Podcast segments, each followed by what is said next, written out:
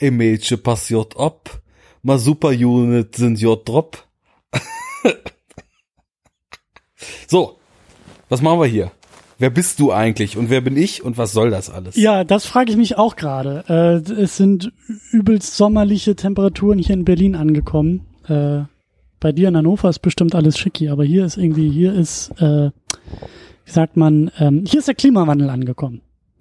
Wir hatten gestern über 30. Ja. Heute war es dann kühl und hat schon geregnet. Ja, hier und dann auch. habe ich eine Gewitterwarnung gepusht bekommen für Berlin. Ja, hier hat's auch ordentlich geknallt, aber mein Kreislauf kann das alles nicht so gut ab. Also jetzt sind es irgendwie 10 Grad weniger. Ähm, die Luft ist besser. Warum reden wir eigentlich über das Wetter? Was ich sagen wollte ist, ich bin schon ziemlich durch und bin dadurch auch ein bisschen, äh, ja, wie soll man sagen, etwas ähm, schwierig, mich noch zu konzentrieren. Aber wir kriegen das bist im. Baseline-Modus. Ja. Da müssen wir schon ein bisschen was tun, um noch Peaks nach oben zu generieren.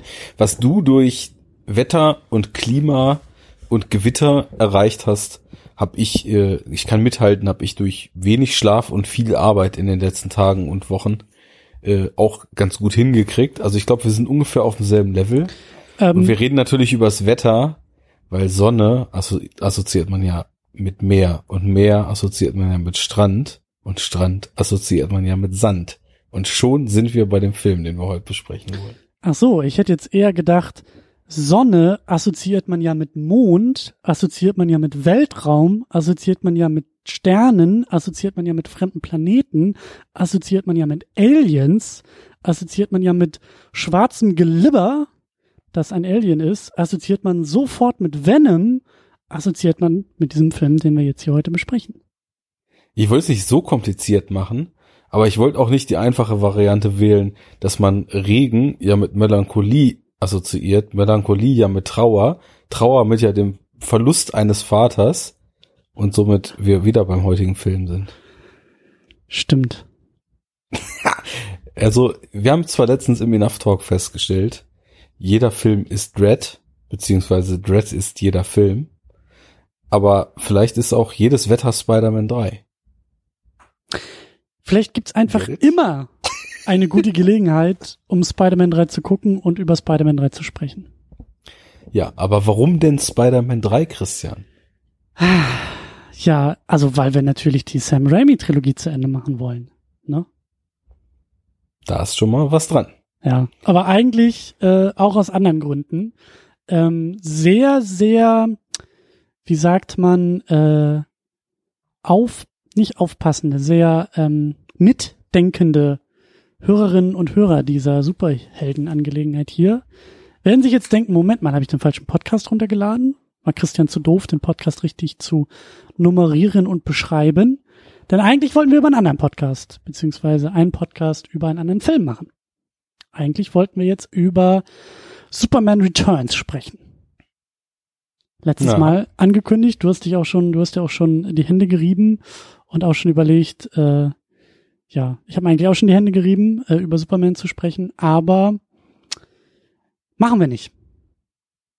Ja, äh, denn, ähm, und das ist jetzt, jetzt eine Erkenntnis, die deutlich verspätet kommt, aber bei sowas bin ich immer der Meinung, lieber spät als gar nicht und lieber ein bisschen als gar nicht. Äh, du vor allem hast dir hinter den Kulissen mal ein bisschen Gedanken über das Personal hinter Superman Returns gemacht. Und äh, deswegen auch spät dran, weil Brian Singer hat den ja gedreht und Brian Singer ist natürlich, wenn man jetzt mal so aufsummiert und sich diese ganze MeToo ähm, der, der letzten Jahre mal so vor Augen führt, dann wahrscheinlich schon so eine der widerlichsten Personen, die überhaupt so im Game unterwegs sind. Ja. Also viele haben da Scheiße gebaut und ich finde auch nicht, dass man da irgendwie aufwiegen kann gegeneinander und sagen kann, ja, also der hat ja jetzt nur drei Frauen begrapscht und der hier hat ja vier vergewaltigt und bei dem waren es Kinder und das ist jetzt noch schlimmer, aber irgendwie schon. Also äh, das, das summiert sich halt irgendwie von einem Arschloch zu einem äh, zu einem Widerling und äh, hier zu einem Menschen, für, wo einem eigentlich gar nicht mehr so richtig ein Begriff einfällt auf, was man da so gehört hat. Ja. Und ja, auch wenn wir äh, sowohl hier als auch in den anderen Podcasts, äh, ich erinnere mal so an die Bohemian Rhapsody äh, Besprechungen in unseren Jahresfeatures ja schon über Brian Singer Filme geredet haben und ich weiß gar nicht, wann wir damit angefangen haben, ob es da die äh, ob es da die Enthüllungen schon gab oder nicht, aber uns da nie so wirklich bewusst Gedanken drum gemacht haben. Ähm, also könnte man sagen, warum sagt er denn jetzt, weil der Typ einfach ein widerliches Arschloch ist, besprecht er jetzt den einen Film nicht. Aber nachdem du mir das alles so eröffnet hast, ist mir aufgefallen, es ist der perfekte Moment für ein Statement, weil es ist ja jetzt nicht irgendein Film, sondern es ist ein Superman-Film. Und wenn du aktiv die Entscheidung triffst, einen Superman-Film aus Gründen nicht zu besprechen, dann müssen die triftig sein. Da können X-Men oder was nicht gegenhalten und da ist auch Queen egal. Und äh, ja, deswegen, ähm, eigentlich wäre Superman Returns dran gewesen, aber wir haben das hinter den Kulissen eine ganze Weile diskutiert, haben dann abend mal lang gequatscht und haben gesagt, wir wollen jetzt einfach mal ein Statement gegen Arschlöcher bieten ähm, also setzen und wollen diesen Arschlöchern, die sowieso schon viel zu viel Aufmerksamkeit haben und die anscheinend auch schon wieder aus diesen ganzen Dingen, die sie getan haben, teilweise unbeschadet rauskommen und nicht mal ihre Karrieren im Arsch sind, ja. nicht noch eine weitere Bühne bieten. Ja, also und deswegen besprechen wir einfach Superman Returns nicht. Genau und auch die nächsten beiden äh, Singer X-Men Filme, die dann noch äh, auf uns zukämen, die sind auch raus. Also Folgendes. Also erstmal, wie du auch sagst, so das ähm, kann man sich auch fragen, warum jetzt, warum so, warum das eigentlich? Ähm, ganz einfach, weil ich auch einige Gespräche auch hinter den Kulissen geführt habe. Und für mich war auch so das entscheidende Argument, ich bin eigentlich, und du glaube ich auch, ich glaube, wir sind beide durchaus Verfechter, ähm, Kunst und Künstler zusammenzunehmen und eben nicht auseinander zu trennen und eben nicht zu sagen, so wie jetzt in dem Fall von Brian Singer so, ähm, der hat eben Jugendliche misshandelt, vergewaltigt, hat ein komplettes System drumherum auch aufgebaut, hätte eigentlich in MeToo, in dieser ganzen Lawine, in der ganzen Debatte auch so mit rein gerutscht, gehört, aber hat es auch da wieder irgendwie geschafft, wie so eine Teflonpfanne, das alles irgendwie so an sich abgleiten äh, zu lassen und auch da nicht wirklich die erforderliche große Welle da irgendwie ähm, abzubekommen. Und der Punkt ist halt für mich, also ich habe sonst immer gedacht, nee, ich trenne Kunst und Künstler, Künstler nicht voneinander, indem ich halt auch immer wieder darüber spreche und in der Besprechung des Kunstwerks auch über den Künstler spreche. Ich glaube, wir hatten das auch bei der bei dem Ding von bei der Besprechung, glaube ich, zu X-Men 2 hatten wir, glaube ich, auch wenn ich mich dunkel dran erinnere, hatten wir, glaube ich, auch gesagt, so ja, den Film können wir irgendwie reinnehmen, aber den Filmemacher nicht. So, aus, aus besagten Gründen. Ich glaube, da hatten wir so ein bisschen noch differenziert. Aber der Punkt ist, und ich mag das Argument, und ich musste auch erst auf dieses Argument so ein bisschen vielleicht äh, gebracht werden und da vielleicht auch noch mal ein bisschen mehr drüber nachdenken. In dem Moment trennt man ja schon ein bisschen wieder. Ne, wenn ich sage, ähm, ja, also einerseits ist das total menschlicher Abschaum, der diesen Film produziert hat, aber der Film ist dufte und ich mag die X-Men und eigentlich ist es doch irgendwie alles ganz cool. So, das geht, eigentlich geht das nicht zusammen. Eigentlich will ich das auch gar nicht so zusammennehmen, ähm, beziehungsweise halt so auseinander dividieren, sondern es, es geht eigentlich nicht. Es geht eigentlich nicht, dass wir hier finde ich, auch in so einem Projekt, wo wir beide sagen, das ist Spaß, das ist Freizeit, es geht um dieses äh, Thema, was wir uns ja selber gesetzt haben, so ähm, das, das, das finde ich schwer, über Superhelden und Superheldenfilme zu sprechen und dann aber eben so ein, wenn wir in der Materie bleiben wollen, einen so krassen Superschurken hinter den Kulissen zu haben, der halt einfach nicht mehr nicht mehr geht. Der Typ geht einfach gar nicht mehr und ähm, das dann halt irgendwie so auseinander zu dividieren und immer noch zu sagen, ja, der Typ geht vielleicht nicht, aber der Film geht noch oder so. Und da ist so der Punkt, wo ich auch sage, nee, eigentlich, ich will Kunst und Künstler nicht voneinander trennen. Dann ist natürlich die nächste Frage, ja gut, aber wie geht man damit um? Wie geht man dann mit diesem Konzept irgendwie um? Du hast es ja auch, als wir uns ausgetauscht haben, gesagt, das ist für dich einer der Gründe, warum du nicht über Tom Cruise sprechen willst in deinem Podcast, was ich sehr gut nachvollziehen kann und worüber ich vielleicht auch noch mal ein bisschen intensiver nachdenken muss, auch in Zukunft. Äh, ich habe auch in den letzten Jahren nicht mehr über äh, Roman Polanski ähm, ganz bewusst nicht gesprochen, so. Und ich weiß nicht, ich weiß nicht, wir haben da auch so ein bisschen drüber äh, uns ausgetauscht. Ich kann mir gut vorstellen, dass viele eben auch sagen, ja, Moment mal, aber wo ist denn da die Konsequenz? Und ähm, gut, ihr seid jetzt spät irgendwie zu der Erkenntnis erst gekommen oder setzt sie vielleicht auch erst spät um, aber müsste das nicht auch bedeuten, dass ihr nicht eigentlich Person X und Person Y und Film Z irgendwie nicht mehr dann besprechen könnt und kommt da nicht so ein ganzer Rattenschwanz an, an, an weiteren ähm, ja, äh, äh, Personen oder, oder Themen irgendwie so dazu? Und ich denke mir, erstmal ist mir das relativ egal, weil erstmal geht es jetzt um diesen konkreten Fall, um diese konkrete Person. Aber natürlich äh, wäre das auch, auch hier in anderen Fällen, ähm, könnte es durchaus nochmal wieder so weit kommen, dass wir auch sagen, okay, äh, stellt sich raus, Robert Downey Jr. ist irgendwie ähnlicher menschlicher Abschaum oder äh, keine Ahnung, äh, Chris Evans äh, er drosselt in seiner Freizeit Hundebabys und das wusste vorher keiner so. Und danke dann übrigens auch fürs Zuhören bei der Superhero Unit. Diese vier Jahre waren super mit euch. Wir sind dann durch mit der Superheldenfilmografie. ja, das würde hinzukommen, genau, aber ähm, äh. der Punkt, auf den ich hinaus will, so, ähm, das ist jetzt erstmal der Punkt an dieser Stelle, so. Und keine Ahnung, was das für die Zukunft bedeutet, keine Ahnung, ähm, es ist ja auch ein, ein, ein, ein ständiges, ein offenes Thema. Wir lernen ja, gut, ich will nicht sagen monatlich oder so, aber wir lernen alle dazu. Und ähm, an dieser Stelle ähm, habe ich auch ein bisschen dazugelernt und ähm, empfehle nochmal den Artikel, der im Atlantic erschienen ist, der halt, glaube ich, so im März äh, veröffentlicht wurde. Ich glaube so März, äh, Februar, irgendwie so rund um Bohemian Rhapsody und äh, ja, da kann man halt auch nochmal sehr eindrucksvoll nachlesen, was da eigentlich so, was Brian Singer tatsächlich für ein Typ ist, was er so für Dinge tut und warum das dann eben doch ein bisschen zu heftig ist, um locker flockig dann noch über irgendwelche kostümierten Superhelden zu sprechen, die er halt irgendwie ins Kino bringt. So. Jo, äh, ich würde einfach auch noch mal kurz meine Perspektive auf die Themen, die du eben angesprochen hast, wirklich in kurzer Form nochmal ein bisschen anreißen.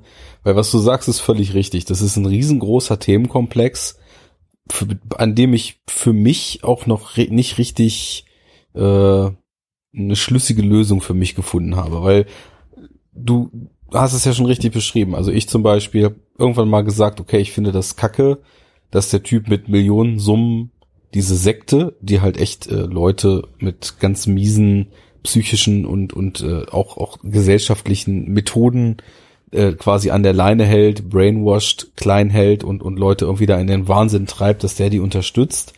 Äh, das habe ich irgendwann mal gelesen, dass er da irgendwie über größere Spenden immer wieder so sein Geld äh, reinpumpt. Und auch wenn das natürlich nur ein Tropfen auf dem heißen Stein ist, habe ich gesagt, das finde ich kacke. Äh, es interessiert mich sowieso oft nicht, was er macht und auch wenn, dann muss ich da halt einfach jetzt mal durch und mal diese moderne Gesellschaftsmentalität, dass man an allem teilnehmen muss, dass man alles haben muss, dass man auf alles Zugriff haben muss, überwinden und einfach mal sagen, es ist mir jetzt einfach egal. Dann kann ich noch so oft hören, irgendwie, wie gut jetzt der neue Mission Impossible ist oder sonst was. Ich will das jetzt einfach nicht mit unterstützen.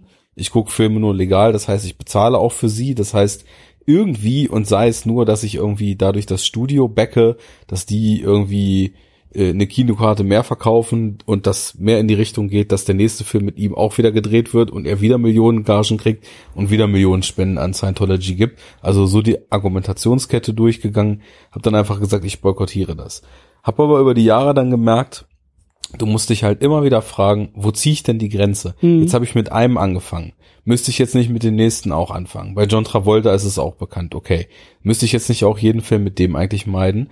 Und dann kommst du an den Punkt, dass du sagst, okay, aber es gibt ja auch noch ziemlich viele andere Leute. Schon Jahre vor MeToo habe ich mich das gefragt, die auch extreme Dreck am Stecken haben, die Arschlöcher sind, die ihre Frauen verprügelt haben, die sonst was gemacht haben, äh, müsste ich die jetzt nicht auch alle meiden? Und jetzt kamen diese MeToo-Enthüllungen, wo einem echt die Kinnlade runtergefallen ist, was für widerliche Typen da unterwegs sind, äh, müsste man die nicht auch alle meiden. Und äh, da kommt man schnell so auf den Trichter, und das ist auch so eine Tendenz gerade im Netz heute, merke ich, dass Leute, die den Entschluss fassen, äh, ein, eine Sache umzusetzen, aber nicht in brutalster Konsequenz und 100 Prozent, sondern nur so teilweise, eher dafür angefeindet werden, dass sie das machen, weil sie sind ja überhaupt nicht konsequent, äh, so nach dem Motto, wenn der Autofahrer sich am World Fahrradtag irgendwie auch mal einen Tag aufs Fahrrad schwingt, wird er dafür angemacht, weil er ja sonst Autofahrer ist. Aber das ist irgendwie nicht mein Ansatz. Also ja, wenn man das weiterdenkt, man kommt an den Punkt, man müsste, man müsste, man müsste. Aber ich finde halt, jeder Schritt, den man macht, ist halt einer mehr als keiner. Mhm. Und die logische Konsequenz wäre, dass man wahrscheinlich von 50 Prozent aller Leute aus dem Filmbusiness Minimum die Filme nicht mehr gucken dürfte. Und wenn man irgendwie diese Moral auf sein Leben ausweitet, ist auch die Konsequenz, dass man mindestens 80 Prozent der Dinge, die man in seinem Leben tut, auch nicht mehr tun dürfte. Äh, aber man muss halt irgendwo anfangen. Und ähm, wir haben ja auch gesagt, wir wollen das einfach jetzt erstmal so als Statement machen, weil wir einfach gesagt haben, bei ihm ist die Grenze bei weitem überschritten. Ja. Ohne damit jetzt irgendwie herunterspielen zu wollen, was allen äh, anderen Opfern dieser ganzen Sache passiert ist, wo vielleicht irgendwie jemand beteiligt war, der nicht irgendwie ganze Herrscharen von Kindern und Jugendlichen vergewaltigt hat, sondern eben äh, eine geringere Zahl Opfer hat. Das Schicksal ist für jedes Opfer natürlich dasselbe, aber wir haben einfach so gesagt, für uns ist diese Grenze jetzt hier überschritten. Wir wollen das als Statement jetzt mal so machen. Und ich finde es halt immer besser zu sagen, ich fange irgendwo an und mache erstmal ein bisschen als gar nichts. Und äh, mhm. deswegen und sehe ich es als einen Schritt in einen, ja, also wichtig, erstmal in eine Reflektiertheit. Also man muss so aus diesem vollkommen unreflektierten Konsum jetzt nicht nur beim Filme gucken, einfach mal ein bisschen ausbrechen, weil, weil es einfach auf zu vielen Ebenen des Lebens zu viele Dinge gibt, die Millionen von Menschen einfach komplett unreflektiert tun. Und ja, wenn du da anfängst, alles bis ins Letzte zu reflektieren, dann wirst du halt deines Lebens erstens nicht mehr froh, wirst verhungern, wirst verdursten, wirst keinerlei Spaß mehr in deinem Leben haben und so weiter und so fort. Aber irgendwann überall, wenn überall jeder ein bisschen macht, dann ist ja auch schon vielen geholfen. So, und damit ist der Exkurs von meiner Seite beendet. Ich will noch zwei Sachen dazu sagen.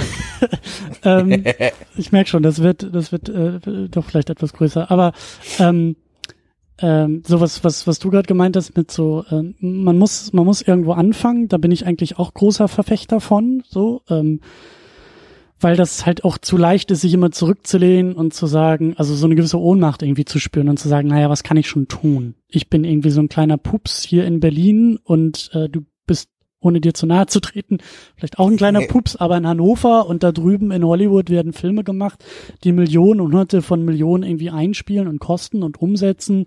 Und wer sind wir schon, dass wir da jetzt irgendwas in diesem Zahnrädchen namens Hollywood, namens Brian Singer oder namens MeToo überhaupt irgendwie ähm, beisteuern können? So ist das nicht, sind wir nicht da irgendwie nur ein Rundungsfehler?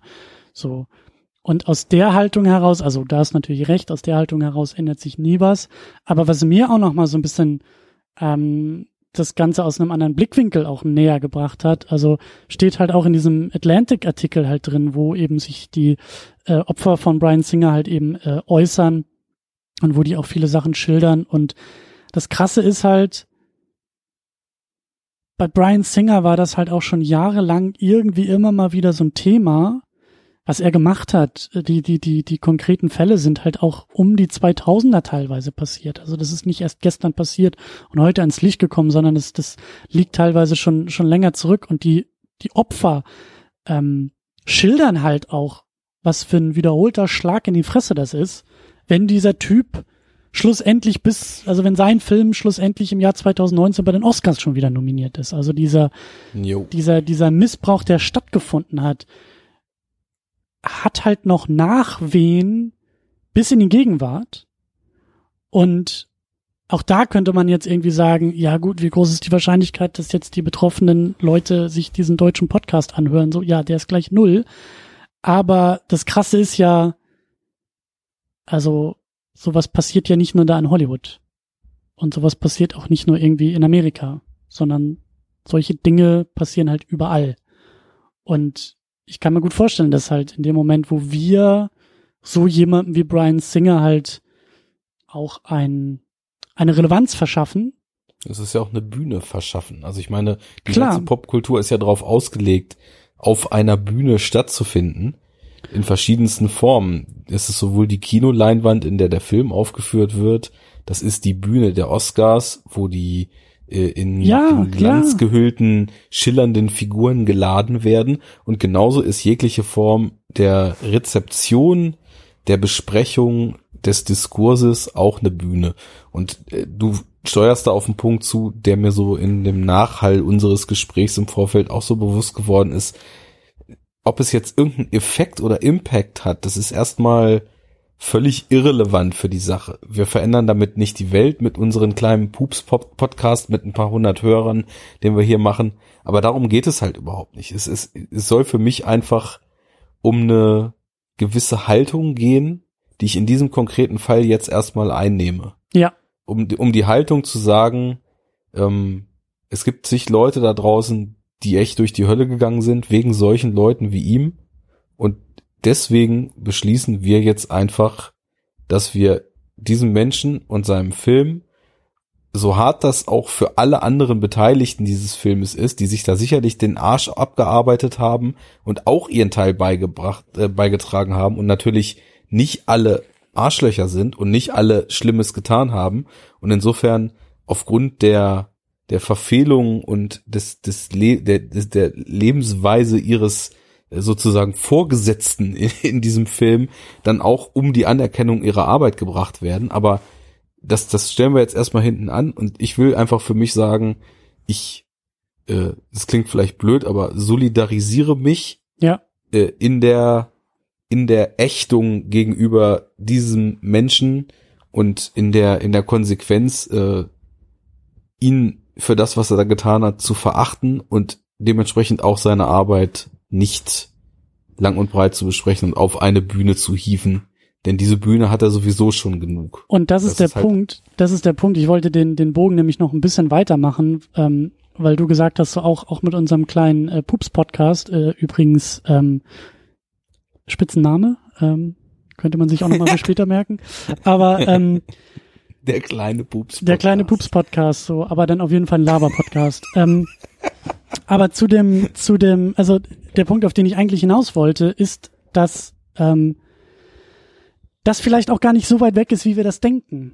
Weil, also darauf wollte ich so ein bisschen abzielen. So, es, es, solche Dinge, solche Menschen wie Brian Singer gibt es nicht nur in Hollywood und die gibt es nicht nur irgendwie äh, in Amerika, sondern die gibt es überall und die gibt es auch hier. Solche Fälle, solche Dinge, wie dort geschildert wurden, also Missbrauch findet auch in Deutschland statt. Und in dem Moment, wo wir mit unserem Pups-Podcast über einen Missbraucher sprechen und diese besagte Bühne, auch wenn sie klein ist und einen äh, kleinen Scheinwerfer nur hat, aber irgendwie halt diese Relevanz diesem Missbraucher Brian Singer verpassen, ähm, ist es ja durchaus möglich, dass auch Leute hier zuhören, die dann denen vielleicht ähnliches widerfahren ist. Weißt du, was ich meine? Also, dass halt, wenn wir einen Missbraucher eine Bühne geben ja. und abnicken und sagen, äh, scheißegal, was du in deiner Freizeit tust, Hauptsache deine Superheldenfilme sind klasse, dann ist das auch ein Schlag ins Gesicht, nicht nur eben für die äh, Handvoll Leute, die in einem Brian Singer Artikel zitiert werden, sondern für alle, denen sowas passiert. Und das ist, wie du sagst, diese Solidarisierung ist auch das Statement, was ich damit machen will oder was wir damit machen wollen. Und das war auch so ein Gedanke, der mir so in dieser Zusammenführung kurzem auch noch gar nicht kam. Also das, ne, dieses, ähm, diese Nähe, die ich eigentlich bei dem Thema nicht gespürt habe, weil ich dachte, ja gut, ne, also MeToo ist in Hollywood und MeToo ist irgendwie Harvey Weinstein und das findet alles irgendwie da drüben statt und das ist alles irgendwie ein, ein, ein abwesendes Ding, aber halt mal zu schnallen, wie anwesend das im Grunde genommen, also wie universal das alles im Grunde genommen ist, obwohl es sich so weit weg anfühlt, ja. ist halt für mich auch nochmal so eine veränderte Sache. Also ich kann mir gar nicht vorstellen, wie groß die Wut und die Hilflosigkeit sein müssen, wenn man selber von sowas mal betroffen war, was natürlich auch eine Sache ist, die das gesamte Leben prägt und nie ganz weggehen wird. Und dann sieht man, dass ein Haufen Leute ja, dessen beschuldigt werden, in vielen Fällen auch nachgewiesen wird, dass das so stimmt und die trotzdem sich in ihrer Machtposition, in der sie ja nun mal eindeutig sind, aus diesen Anschuldigungen und diesem Netz äh, einfach rauswinden und dann so ganz still und leise sich wieder ihren Weg auf den Sessel sneaken, auf dem sie auch vorher schon Ja. saßen. Ja. Und du dann irgendwann siehst, es kam alles raus, es ist belegt und für diese Leute hat sich nichts geändert. Es ist keine Konsequenz. Sie werden nicht zur Rechenschaft gezogen. Ja, auf gesetzlicher Ebene jetzt mal äh, gar nicht, gar nicht unbedingt äh, so betrachtet, sondern auf dieser Ebene, wo man sagen würde, was ist denn das, was diesen Menschen, was diese Menschen trifft? Also wie zum Beispiel in diesem Beruf nicht mehr richtig arbeiten zu können, Mhm. aber sie können einfach so weitermachen. Wohnen auf der anderen Seite äh, Schauspielerinnen etc., die zum Beispiel mit einem Harvey Weinstein nicht auf die Casting Couch gestiegen sind, dann ihre Karrieren von so einem Typen einfach irgendwie über äh, Mund-zu-Mund-Absprachen zerstört bekommen haben und ihr ganzes Leben lang keinen Fuß mehr aufs Parkett gekriegt haben. Aber gerade die Ausführenden dieser ganzen psychischen und körperlichen Gewalt auch kommen damit eben ungeschoren davon. Und ja, das ist, äh, wie gesagt, also es ist, man, man zieht da so Vergleiche, man macht sich so seine Gedanken und ich finde, es ist wichtig dabei noch einmal zu sagen, dass man sich völlig klar ist, dass man nicht durch irgendwelche Moves in diese Richtung da irgendwelche Erleichterungen schaffen wird oder sonst was. Aber es ist eine Geste, und damit würde ich es dann abschließen, besagter Solidarität und einfach ein, ein, eine aktive Reflexion dessen, was wir da tun, wo wir einfach mal sagen, das lassen wir aus. Und natürlich werden wir auch wieder über Leute sprechen, wo man dann, wo man dann, wenn man es umgedreht betrachten möchte, sagen würde, naja, aber wieso besprecht er denn den Film jetzt? Aber ich sehe es so als, als einen Weg, den man geht und da wird man an seinem Radar auf jeden Fall in der Zukunft noch viel justieren müssen. Mhm. Und ähm, Ich meine, alles, was wir hier tun, ist ja auch im Thema ein Lernprozess, den wir hier Genau. durchwandern. Und auch das ist halt Teil des Lernprozesses. Und ich würde es halt auch so runterbrechen, auch abschließend, dass wir sagen, es klingt vielleicht ein bisschen banal und vielleicht sind wir da auch ein bisschen spät dran, aber besser spät als gar nicht. Wer andere Menschen missbraucht, hat nichts im Superhelden-Genre zu suchen. Nee, So, und wir haben, wir streiten die ganze Zeit hier, was ein Superheldenfilm is- ist und was kein Superheldenfilm ist. Und ich würde sagen, an dieser Stelle äh, haben wir eine weitere Regel äh, ja. hinzubekommen. Und das ist eben auch der Punkt, ähm, den ich auch noch loswerden wollte. Ähm, sollte, also sollten wir auch in Zukunft vielleicht über Filme sprechen, bei denen sich auch dann Leute im Publikum wundern und sagen, ja, Moment mal, warum ist das jetzt aber auf einmal Teil der Besprechung? Hat nicht irgendwie der Schauspieler, hat nicht irgendwie auch da der Regisseur äh, Dreck am Stecken und diese Dinge irgendwie, ähm, ähm, sind die nicht auch bekannt? Ähm, sagt es uns gerne. Also Genau. ähm, alles wissen können wir auch nicht und ich hoffe nicht, dass uns so ein Fehler passiert. Aber ähm, ich halte es halt auch für wichtig, ähm, auf sowas hingewiesen zu werden. Und ähm, auch nochmal ein Stückchen zurückgerudert, auch generell Meinung und Auffassung zu diesem riesigen Themenkomplex, den wir jetzt hier über die Streichung der Besprechung aufgemacht haben, äh, würden mich interessieren. Ja. Weil ich immer wieder die eine Seite lese, die sagt, na ja, ist doch Doppelmoral. Wenn du den nicht guckst, dann darfst du diese 60, 70 anderen auch nicht gucken. Und was bleibt dann noch? Und äh, ja, deswegen würde mich mal interessieren, wie das so aufgenommen wird. So, So, damit haben wir das auch vom Tisch und äh, können uns jetzt dem Film nähern. Spider-Man 3. Spider-Man 3. Spider-Man 3. Sam Raimi darf in 2007 noch einmal mit wahrscheinlich nicht mehr ganz so freier Hand, das wahrscheinlich kann ich streichen. Ich weiß ja, dass zum Beispiel die Figur Venom von Produzentenseite in den Film reingedrückt wurde. Ähm, Ich habe ja wieder eine Zusammenfassung in einem Satz formuliert. Vielleicht passt die an dieser Stelle ganz gut. Venom frisst Ja. nicht nur Peter Parker oder Eddie Brooke, sondern auch noch Sam Raimis weitere Spider-Man-Pläne. na, das könnte man vielleicht sogar so sagen, weil mit zwei Villains statt drei, wenn man Venom auch noch dazu nimmt, wäre der Film vielleicht nicht ganz so überladen, wie er ist. Ähm, Ich glaube aber, dass er die Entwicklung der Einspielergebnisse des Superheldenkinos Sam Raimis weitere Spider-Man-Pläne gefressen hat, denn je mehr Geld man damit machen konnte, desto mehr glühten die Excel-Tabellen. Naja, aber der Film hat, glaube ich, das meiste von allen Spider-Man-Filmen eingespielt. Ich glaube, der ja. ist bis heute der erfolgreichste von allen. Also genau das meine ich. Äh, und äh, je mehr man verdienen kann, desto mehr wollen Produzenten mitreden. Ach, so meinst und du das? In der, in der Pre-Production von Spider-Man 4, der ja damals tatsächlich in Planung war, mhm. ähm, war es dann ja so, dass sich Raimi dann irgendwann endgültig mit den X6 da überworfen hat, weil er gesagt hat, so kann ich nicht mehr arbeiten. Ihr habt mir in Spider-Man 3 schon mehr als die Hälfte der Sachen reingedrückt, die ich ganz anders machen wollte. Und ich habe da irgendwie schon kaum noch Visionen und versucht das Beste aus, aus euren Vorgaben zu machen.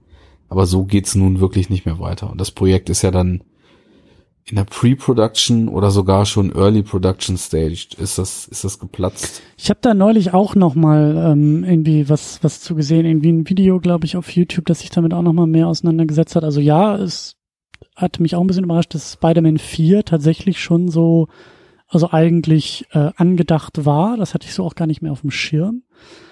Aber ähm, ja, wir haben auch da, was wir letztes Mal beim dritten X-Men hatten, das Studio, das sich immer mehr einmischt, das Studio, das auch immer mehr äh, die Kasse klingeln sieht.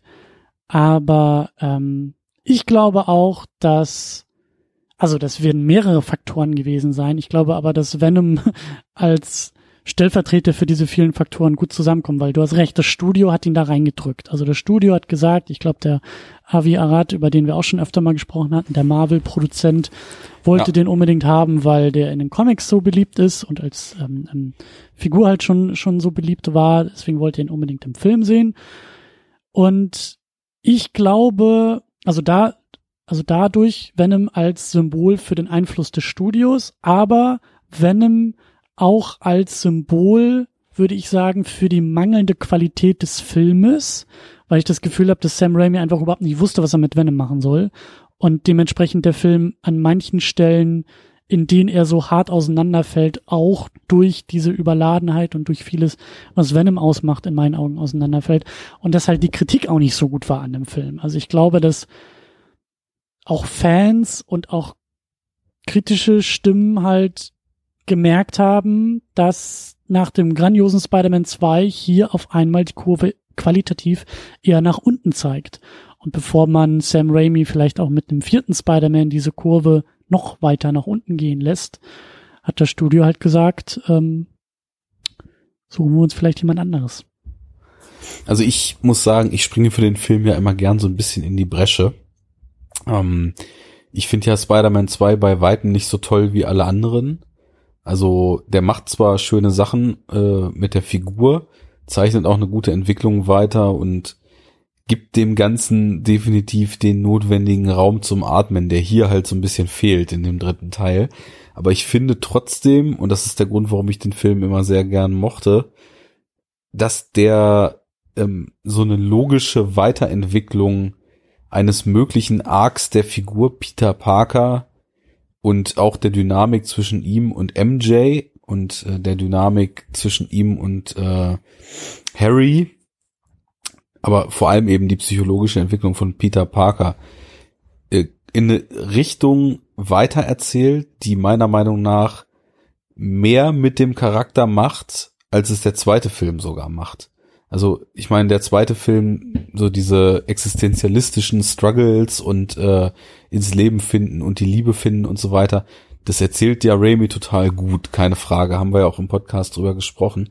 Aber ich finde, so wie die Entwicklung von Spider-Man in New York und in dem Kontext, in dem er sich eben bewegt, in Verbindung mit dieser Beziehung mit MJ, bei der es halt bei weitem nicht so toll läuft wie bei ihm, wie das dargestellt ist, ähm, und der Punkt, wo es hinführt, ähm, das, das finde ich immer sehr interessant. Diese ja, ja. aus Arroganz äh, entstehende düstere Seite und die vielen Dinge, die in den Film geschmissen sind, ähm, die finde ich auch ziemlich zielführend. Also das ist, das ist definitiv alles nicht gut umgesetzt. Also das, das sehe ich auch, ne? Das ist keine Frage. Aber ähm, so zum Beispiel dieses bekloppte Redconning mit dem Sandman äh, und äh, der, wer hat nun Uncle Ben damals umgebracht, was ja eine interessante Parallele auch zu X-Men 3 ist, weil das war ja auch der Teil einer Trilogie, wo dann plötzlich das Redconning begann und plötzlich Dinge schon von Anfang an ganz anders gewesen sind. Äh, also, und hier haben wir im dritten Teil jetzt auch das erste Mal so ein Redconning. Ähm, aber äh, was es mit Peter macht, ist ja, dass diese, dass diese Wut und dieser Gräuel in ihm, äh, das ist ja eine Emotion, die er eigentlich im ersten Teil hinter sich gelassen hat, dass er das wieder katalysiert darüber, äh, dass quasi der, der, der Killer doch wieder auf die Bühne geholt wird. Und ähm, insofern finde ich eben auch, dass die Autoren und Raimi, der ja auch noch mitgeschrieben hat, soweit ich weiß, dass die dann später eben als nächste Komponente diesen Symbioten da reinholen sollten, dass sie da eben auch noch äh, das Sinnvollste, was geht, mitgemacht haben. Oder vielleicht sogar auf die Vorgabe hin, dass Venom unbedingt drin sein soll, äh, das mit dem Sandman und dem Redconning sich noch so überlegt haben, um eben diesen Arc, ähm, Peter neigt zur Arroganz, wird halt so ein bisschen äh, weniger oder wird halt so ein bisschen von der Welt entkoppelt und kriegt gar nicht mehr so richtig mit, was menschlich um ihn rum passiert, weil er so sehr mit sich beschäftigt ist. Dann wird er wütend und dann kommt dieses außerirdische Wesen, was die Emotionen auch noch verstärkt und schiebt ihn dann end endgültig in den Rage-Modus äh, als Black Spider-Man. Ähm, das finde ich, das finde ich stark und das ist für mich also so auch ein nach wie vor sehr interessanter Teil. Also der Film hat definitiv in der Umsetzung krasse Probleme so, aber äh, diesen psychologischen Bogen, den finde ich irgendwie gut getroffen und auch in der Entwicklung ähm, sicher umgesetzt. Lass uns das gerne mal ein bisschen auseinanderpflücken, ähm, ja. weil ähm, da eine Menge drin steckt und ich dir grundsätzlich auch recht geben will. Ich glaube, wir sind da beide auf einer relativ ähnlichen Wellenlänge, dass wir, also ich finde Spider-Man 3 auch, auch jetzt bei der Wiederholungssichtung, muss ich sagen, weitaus weniger scheiße als der, glaube ich, gelangläufig gilt. Also ich habe auch ja. eine Menge starker Sachen, schöner Sachen gesehen, aber eben auch Punkte, wo dann der Film für mich mehr oder weniger auseinanderfällt oder wo, wo, wo halt dann so diese, also wo, wo einfach Probleme erkennbar sind, sagen wir es mal so. Ja. Ähm, vielleicht, ähm, ich habe mir das so überlegt, dass, dass lass uns mal ein bisschen über die Figuren vielleicht sprechen und dabei äh, vielleicht und hoffentlich auch ähm, über mögliche Stärken und Schwächen des Filmes irgendwie sprechen, weil ich habe das Gefühl, der Film ist generell sehr voll. Sehr voll, was Figuren angeht und vielleicht auch nicht immer ganz so glücklich mit dem Umgang der Figuren und wie dann die Figuren, die Geschichten einzelnen Figuren vielleicht auch eine größere Geschichte oder Peter Parker Spider-Man irgendwie beeinflussen. Aber äh, der Reihe nach. Lass uns vielleicht mit Peter tatsächlich anfangen, mit Spider-Man. Wie du auch schon erwähnt hast, so, es beginnt ja, dass er wirklich so, ähm, wie sagt man im Englischen so schön, on top of his game. ja, also bei ihm läuft's. Läuft bei ihm. So heißt das heutzutage. Läuft genau. bei ihm. Mit ähm, einem Hashtag davor. Genau, mit mehreren Hashtags. Läuft bei ihm. Und dann bestimmt noch irgendwie so ein Emoji oder sowas, so ein Daumen hoch Emoji. Ähm, aber so ist es ja im Grunde genommen, oder? Also das, ne, der zweite Teil, da lief es ja gar nicht bei ihm und dann gab es ja die Potenzprobleme und die psychischen Probleme und ist er jetzt noch Spider-Man oder nicht oder ist der Stress nicht irgendwie so groß und ich habe das Gefühl, der Film eröffnet zumindest damit, dass das wunderbar läuft und äh, er er auch auch bei ihm so privat, er will MJ heiraten, äh, da ist viel los und viel Gutes los. Da wird halt eher für MJ also MJ durchläuft mehr oder weniger das, was Peter im zweiten hatte. Nämlich die ganzen Probleme. Und bei ihr läuft's halt nicht so gut. Und Peter sieht es halt nicht. Er, wie genau. du sagst, er ist der Überhebliche. Er lässt sich da von seinem Erfolg als Spider-Man auch irgendwie so mitreißen und übersieht eigentlich, wie schlecht es ihr geht und genau. vernachlässigt damit eben auch seine Rolle, die er eben also er ist, er ist Ehemann oder er will Ehemann werden, aber er ist mit ihr zusammen, dass diese Rolle, also Peter Parker läuft einigermaßen, Spider-Man läuft super, aber der Freund von MJ, diese Rolle läuft überhaupt nicht bei ihm.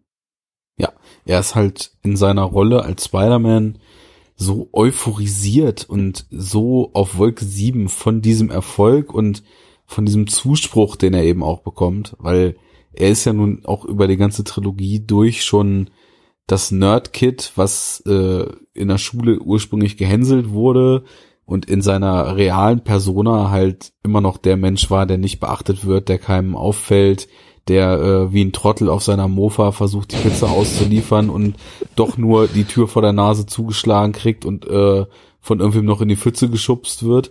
Das ist natürlich, ähm, ja, deswegen finde ich das eben auch so spannend. Das ist natürlich eine völlig neue Welt für ihn und ähm, er erliegt diesem Erfolg fast schon rauschartig und in der Konsequenz hat er halt eigentlich nur noch für sich selbst überhaupt einen Blick, seine Wahrnehmung ist überhaupt nicht mehr mhm. darauf trainiert und, und darauf feinfühlig die Emotionen und den, den Wesenszustand anderer Leute, auch der Leute, die ihm extrem wichtig sind, überhaupt wahrzunehmen.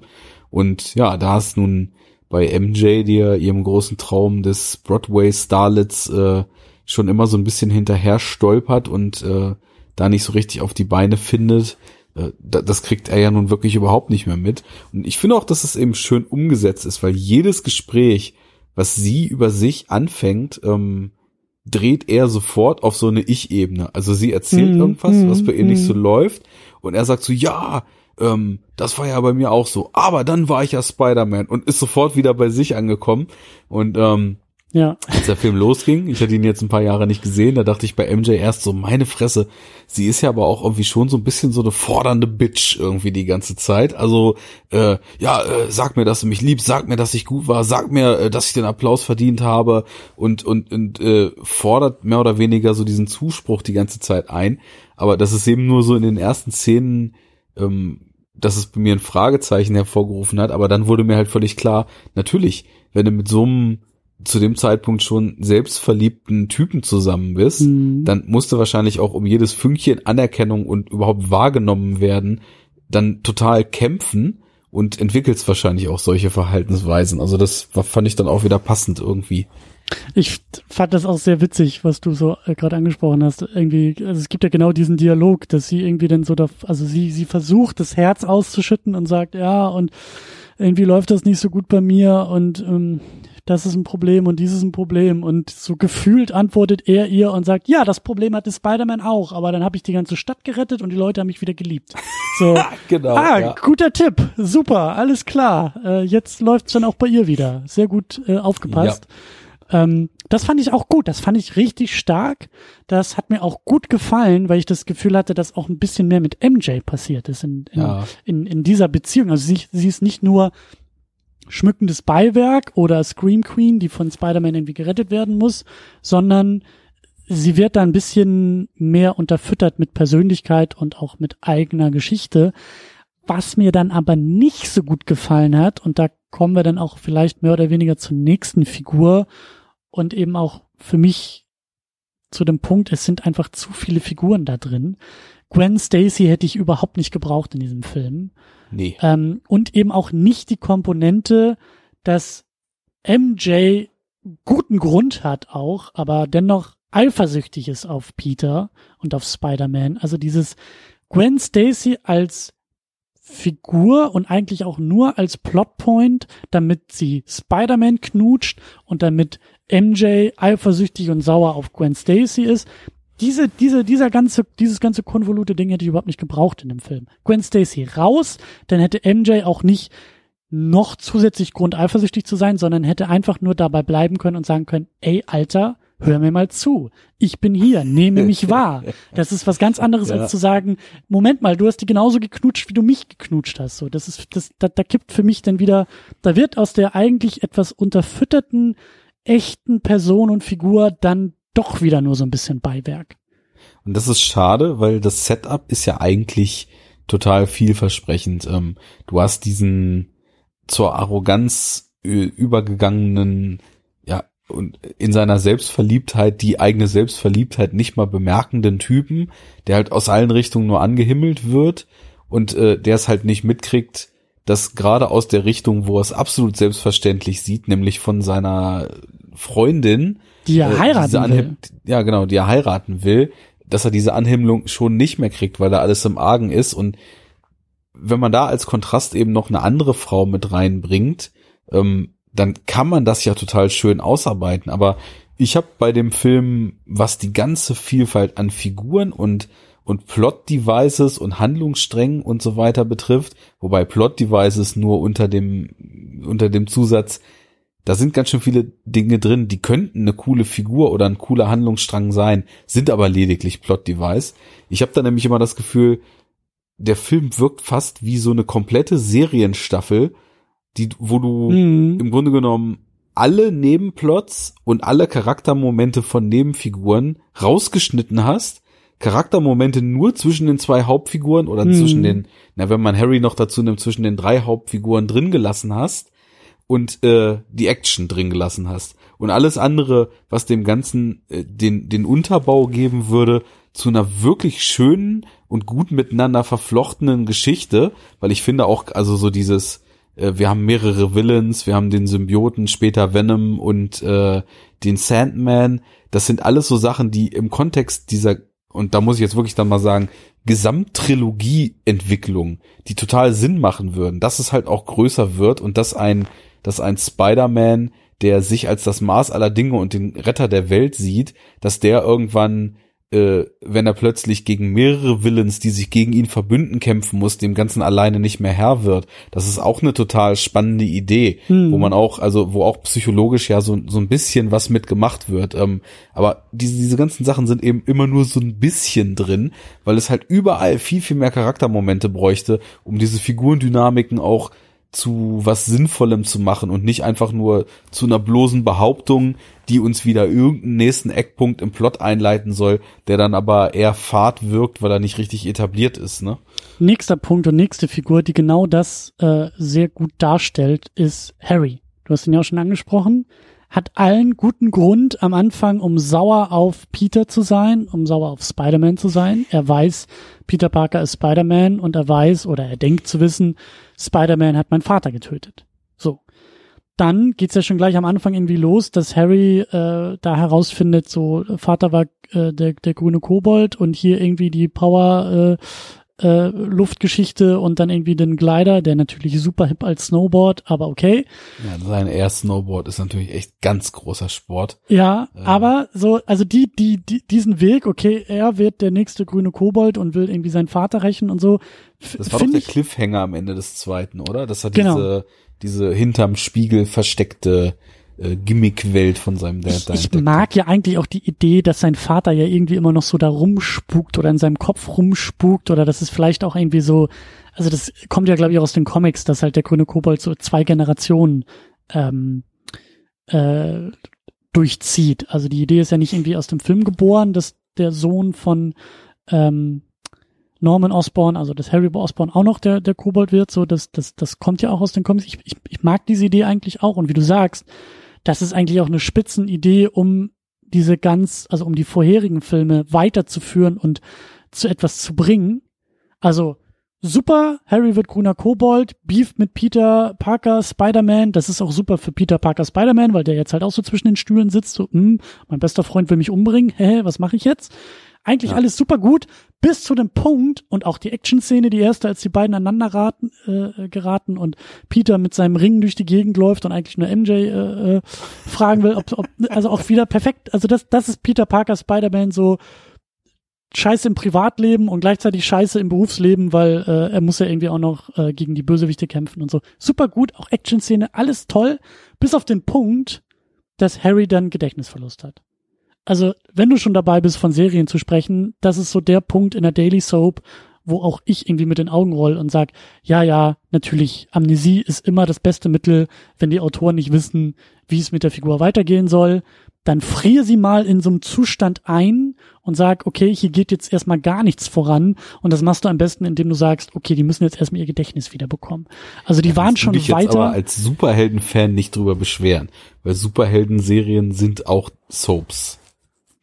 Du, äh, keine Frage, aber eben selbst in der Daily Soap oder in der Soap namens Superhelden Soap ist mir das halt zu soapy. Also das ja, ist eins der cheapsten Tricks, ne? Das ja. kann man schon sagen. Und und das ist es halt eben auch, was was was wo, wo ich denn so mit den Augen roll und sag, ach, klar, die wissen irgendwie anderthalb Stunden des, während des Filmes oder eine Stunde während des Filmes wissen sie einfach nicht, was sie, was sie mit Harry anstellen sollen. Also frieren sie ihn halt ein, schieben ihn an die Seite, geben ihm diesen Gedächtnisverlust und äh, bringen ihn halt überhaupt nicht voran. Und das Ich ist der Punkt. Aber ganz, ganz kurz nur noch. um Einschränkungen. also ganz, ganz Ähm, kurz nur, weil was denn das, was, was, wie sagt man, was, was dem Ganzen noch den Hut aufsetzt, ist der Butler von Harry, der dann als rettende Instanz auftritt und sagt, irgendwas, irgendwas mit Vergangenheit und du warst doch immer so ein guter Freund von Peter Parker und eigentlich war dein Vater ein riesen Arschloch und äh, jammer nicht so rum und sorg mal dafür, dass du jetzt zusammen mit Spider-Man die Welt rettest. So, da sagt der Butler von Harry, der im Laufe des Filmes drei Sätze sagen durfte und während dieser Gesamttrilogie nie ein Thema war.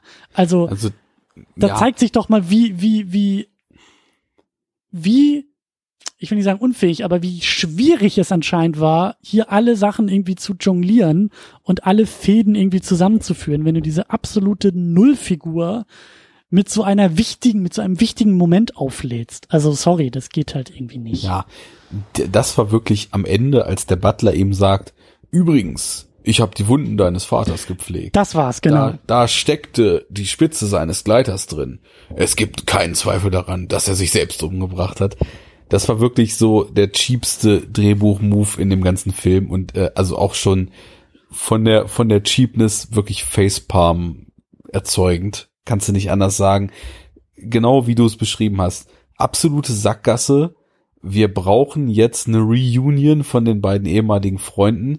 Wir sind aber im Drehbuch an einem Punkt, wo sie eigentlich wieder im Status quo des Anfangs sind. Harry denkt es wieder, dass, dass Spider-Man seinen Dad gekillt hat, will ihn umbringen.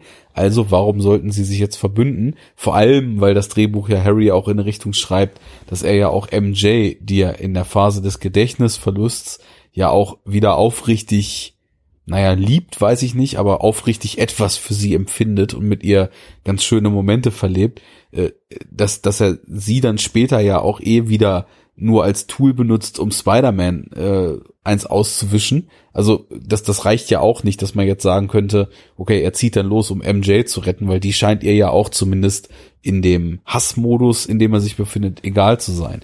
Aber was ich eben noch sagen wollte, während des Gedächtnisverlusts, zumindest nutzen sie ihn mit dieser MJ-Dynamik ähm, in eine Richtung, dass zumindest der, der Struggle von ihr zwischen den zwei Typen und ähm, dieses Ding der Anerkennung, die sie eben von Peter, oder nicht mal Anerkennung, sondern überhaupt Wahrnehmung, die sie von Peter eben gar nicht mehr kriegt, dafür aber von Harry, weil der, naja, hat halt eine dicke Beule am Kopf und lebt so ein bisschen irgendwie im Land of Milk and Honey wieder mit seinem dauerstonten, leicht debilen Grinsen. da ist James Franco auch wieder absolut der Richtige für. Und ähm, wie sie dann da, was weiß ich, rumalbern, kochen, ein bisschen Zeit verbringen, das, das funktioniert zumindest in die Richtung, dass es eben auch als Katalysator dafür, dass sie sich von Peter weggetrieben fühlt, ganz, ganz guten Zweck erfüllt. Weil es ist, es, wenn nicht der Anreiz ist, wegzugehen, ähm, dann kann man vielleicht auch noch mehr akzeptieren, als wenn auf der einen Seite eine wunderschöne und vor allem sehr blonde Gwen Stacy äh, ihren Peter da anhimmelt und als potenzielle Gefahr gesehen wird und vor allem Peter, der ja gar nichts checkt, weil für ihn halt jegliche Anerkennung schon total normal geworden ist, der es nicht mal peilt, wie sich Gwen Stacy ihm an den Hals wirft, äh, wenn die auf der einen Seite die Bedrohung ist und auf der anderen Seite quasi Harry in seiner lieben und, und dauergrinsenden und sie wahrnehmenden Art so als, als Hafen, in dem man alternativ auch irgendwie äh, einlaufen könnte. Das war jetzt eine ganz tolle Metapher, aber naja, ähm, dann eben so, so, so wahrgenommen wird, dass das funktioniert dann zumindest, wenn man jetzt sagen soll, okay, das soll jetzt objektiv, also das und das soll jetzt hier für diese und jene Motivation sorgen, schon noch okay. Die letzte, die letzte Szene mit dem Butler ist kompletter Schwachsinn, da gebe ich dir auch recht da. Also hat man sich in einer Sackgasse verfahren und dann ist wirklich Deus Ex Machina vom Allerfeinsten. Oh, ein Tor in der Luft tut sich auf. Oh, eine Alien-Armee aus einer anderen Dimension rettet diesen äh, verloren geglaubten, unmöglich zu gewinnenden Krieg. Alles klar, danke dafür. Es war ja von vornherein klar, dass das passiert. So in dem Kaliber ist das für mich. Aber ja. Ja, ich finde halt auch, also Harry fängt gut an, endet eigentlich schön mit dieser Versöhnung, wie du gesagt hast, Spider-Man, der auch lernt, dass er vielleicht nicht irgendwie alles alleine in seiner äh, Überheblichkeit irgendwie schaffen kann, aber so der Weg von Harry vom Anfang zum Ende, also der Weg dazwischen, der ist irgendwie überhaupt nicht elegant oder gut äh, umgesetzt. Ähm, ja, Harry ist natürlich Bösewicht. Wir haben noch zwei weitere Bösewichte und ich finde natürlich äh, oder sehr wichtig ist Venom ist der Symbiot und wo Venom ist, kann Eddie Brooke auch nicht weit entfernt sein. Also haben wir da eigentlich gleich mehr oder weniger zwei Figuren, zwei Instanzen, die da irgendwie äh, mitgedacht und über die wir sprechen müssen. Äh, also Eddie Brooke, der auftaucht und ja, irgendwie auch so eine Art Spiegelbild von Peter Parker sein soll, ne, ja auch Fotograf. Und ich glaube, er sagte doch auch irgendwie, ist er nicht ich glaube, er ist sogar an Gwen Stacy irgendwie äh, interessiert und wollte eigentlich Gwen Stacy, glaube ich, heiraten. Und da zeigt ja. sich ja schon mal, wie, wie so, ja, wie, wie beide irgendwie ähnlich drauf sind, was eigentlich auch ein Riesenfass sein könnte, so. Und dann ist aber eben auch noch Venom dabei, dieser Symbiot dabei, der dann eben erst sich in Peter Parker festsetzt und da, wie du gesagt hast, diese negative Energie irgendwie anzapft um dann aber auf Eddie Brooke überzugehen, der halt total eifersüchtig und stinkig auf Spider-Man ist und auf Peter Parker ist und ja, ein Riesenkonvolut eigentlich. Ja, haben sie eben auch versucht, ähm, sehr, sehr viel Story aus einer Menge Comics in einen Handlungsstrang zu pressen sind auch zumindest so nach den Sachen, die ich kenne, relativ nah dran geblieben, wie dies ursprünglich mal sich entwickelt hat. Das ist auch in Comics so geil, wie dieser Alien-Symbiot erstmalig auftaucht. Es gab ja 84, 85 irgendwann, ich glaube, das war so der erste fette Crossover-Event, den Marvel gemacht hat, die Secret Wars. Mhm. Ähm, Habe ich nicht ganz gelesen, tatsächlich nur im Hinblick darauf, ähm, wie diese Venom-Entität, nenne ich es mal, entsteht. Weil die Story klang für mich einfach so stumpf, dass ich da keinen Bock drauf hatte. Weil einfach irgend so ein ultra mega Science-Villain aus einer anderen Dimension hat halt so einen Planeten, so Battle Royale mäßig und äh, teleportiert dann einfach alle Superhelden aus dem Marvel-Universum der Erde und alle Supervillains auf diesen Planeten und lässt die sich dann da kloppen, bis eine Seite gewonnen hat. Und das wird halt so über zwölf Hefte ausgedehnt. Aber da gibt's halt die geile Szene. Auf diesem Planeten ist halt auch total Advanced Alien Technology und die haben alle gar keine Ahnung, was das ist und so. Und da wird in einem Kampf wird Spider-Mans Kostüm bestätigt und äh, beschädigt. Und äh, Thor verliert, glaube ich, seinen Umhang oder so. Und dann sind sie zurück da in dieser Basis und dann sieht plötzlich Spider-Man, ey Thor, du hast ja wieder einen Umhang. Wo hast denn den her? Und dann sagt er so, ja, da hinten in dem Raum, da stehen Geräte, die, die zapfen deine Gedanken an und können dir jedes Kostüm einfach so plotten, sozusagen. Mhm. Und dann mhm. geht er da so rein und da stehen halt tausend Maschinen und guckt so auf irgendeinem so Alien-Planeten und sagt so, oh, das hier sieht aus, als könnte man damit Klamotten machen. Und das ist einfach nur so eine Kiste wie alles andere. Drückt dann da halt irgendeinen Knopf und dann fällt halt so ein schwarzes Gummiding da raus und äh, legt sich ihm halt so als neues Kostüm an. Und das ist dann halt so für, keine Ahnung, zehn Amazing Spider-Man-Hefte oder so, ist das halt sein neues Kostüm. Aber das ist schon ziemlich originalgetreu jetzt hier so eben im Film umgesetzt. Also hier kommt es jetzt halt einfach aus dem Weltall und nicht aus den Secret Wars, aber ähm, er trägt das dann halt eben auch als Kostüm. Das hat halt auch genau diese Eigenschaften, die es jetzt hier im Film hat und verändert seinen Charakter eben auch so ein bisschen zum Negativen. Und da haben sie halt eben aus dem äh, Read von den Fantastic Four, der dann eben in den Comics das für ihn untersucht und dann sagt, ja, hier ist ein Alien-Organismus und äh, lass das mal lieber, ne, weil das will mit dir hier eine Einheit bilden und äh, wird dich irgendwann ein bisschen Mulu machen in der Rübe.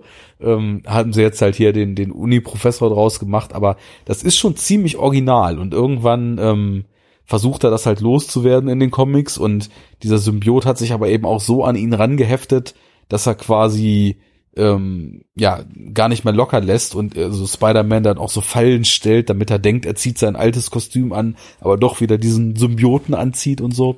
Und äh, die Geschichte mit Eddie Brock, die die passt auch so weit. Also da so weit bin ich bei den alten Comics irgendwie, als ich das gelesen hatte, nicht gekommen. Aber ich habe halt später so neuere Inkarnationen Venom, Dark Origin und sowas gelesen und da ist es halt auch immer so, dass Eddie Brock äh, ein Reporter ist der in den Comics, so wie ich das, also die Version, die ich kenne, noch deutlich mehr troubled in the head ist. Also der wirkt schon wie so ein komplett, komplett Psychopath eigentlich.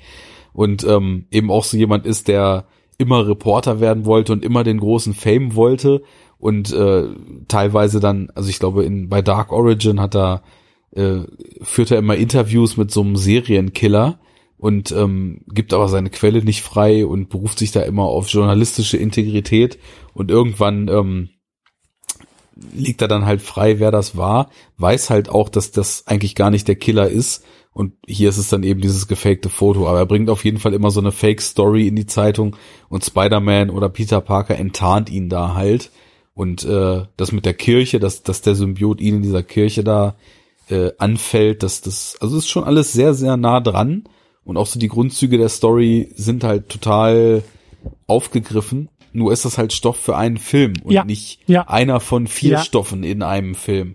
Oder fünf oder sechs Stoffen, ja, absolut. Das also ist eben das so der große wäre, Unterschied. genau, das wäre ein Thema und das, das hat, auch wie du gesagt hast, ähm, man sieht, ähm, man sieht da ganz viel Potenzial, das aber der Film nicht ausschöpfen kann, weil er sich eben nicht auf diese Ebene konzentrieren kann, ja. Da wäre noch viel mehr möglich gewesen. Es ist ja nicht nur Evil Spider-Man, sondern wie du sagst, der verstärkt die Gefühle, die schon da sind und wenn Peter Parker Spider-Man jetzt an Onkel Ben erinnert wird und da vielleicht auch nochmal seine eigenen Schuldgefühle auftauchen, das kannst du eigentlich auf den ganzen Film ausbreiten. Ja, Also genau. das hätte alles gar nicht so schnell und so einfach gehen müssen, wie es das hier tut.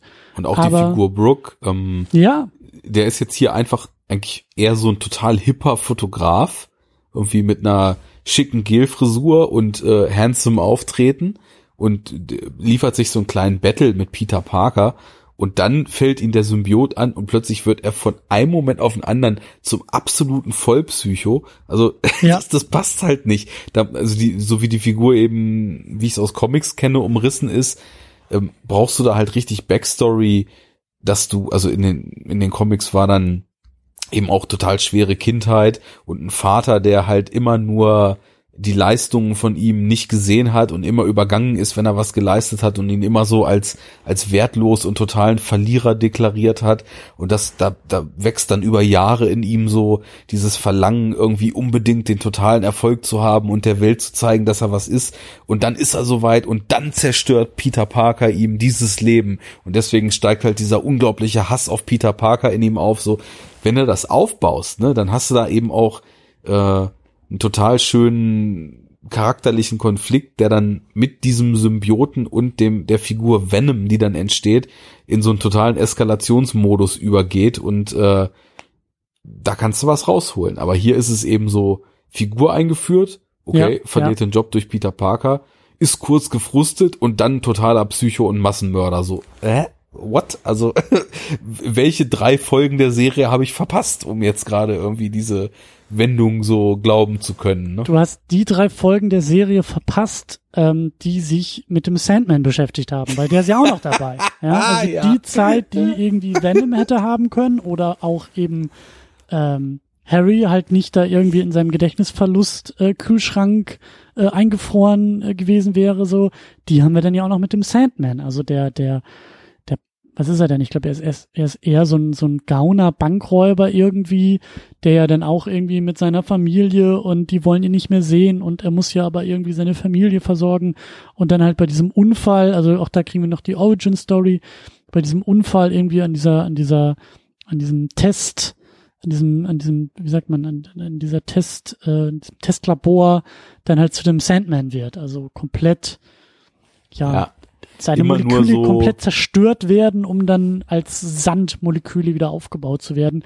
Und wie ich finde, und das ist der Punkt, unfassbar toll inszeniert von Sam Raimi, der da wirklich seinem Sandman, seinem eigentlich, glaube ich, lieblingswichtigsten Bösewichten halt so eine unfassbar schöne und erhabene Szene spendiert, wie er das erste Mal aus diesem Sandhaufen sich, sich aufbaut.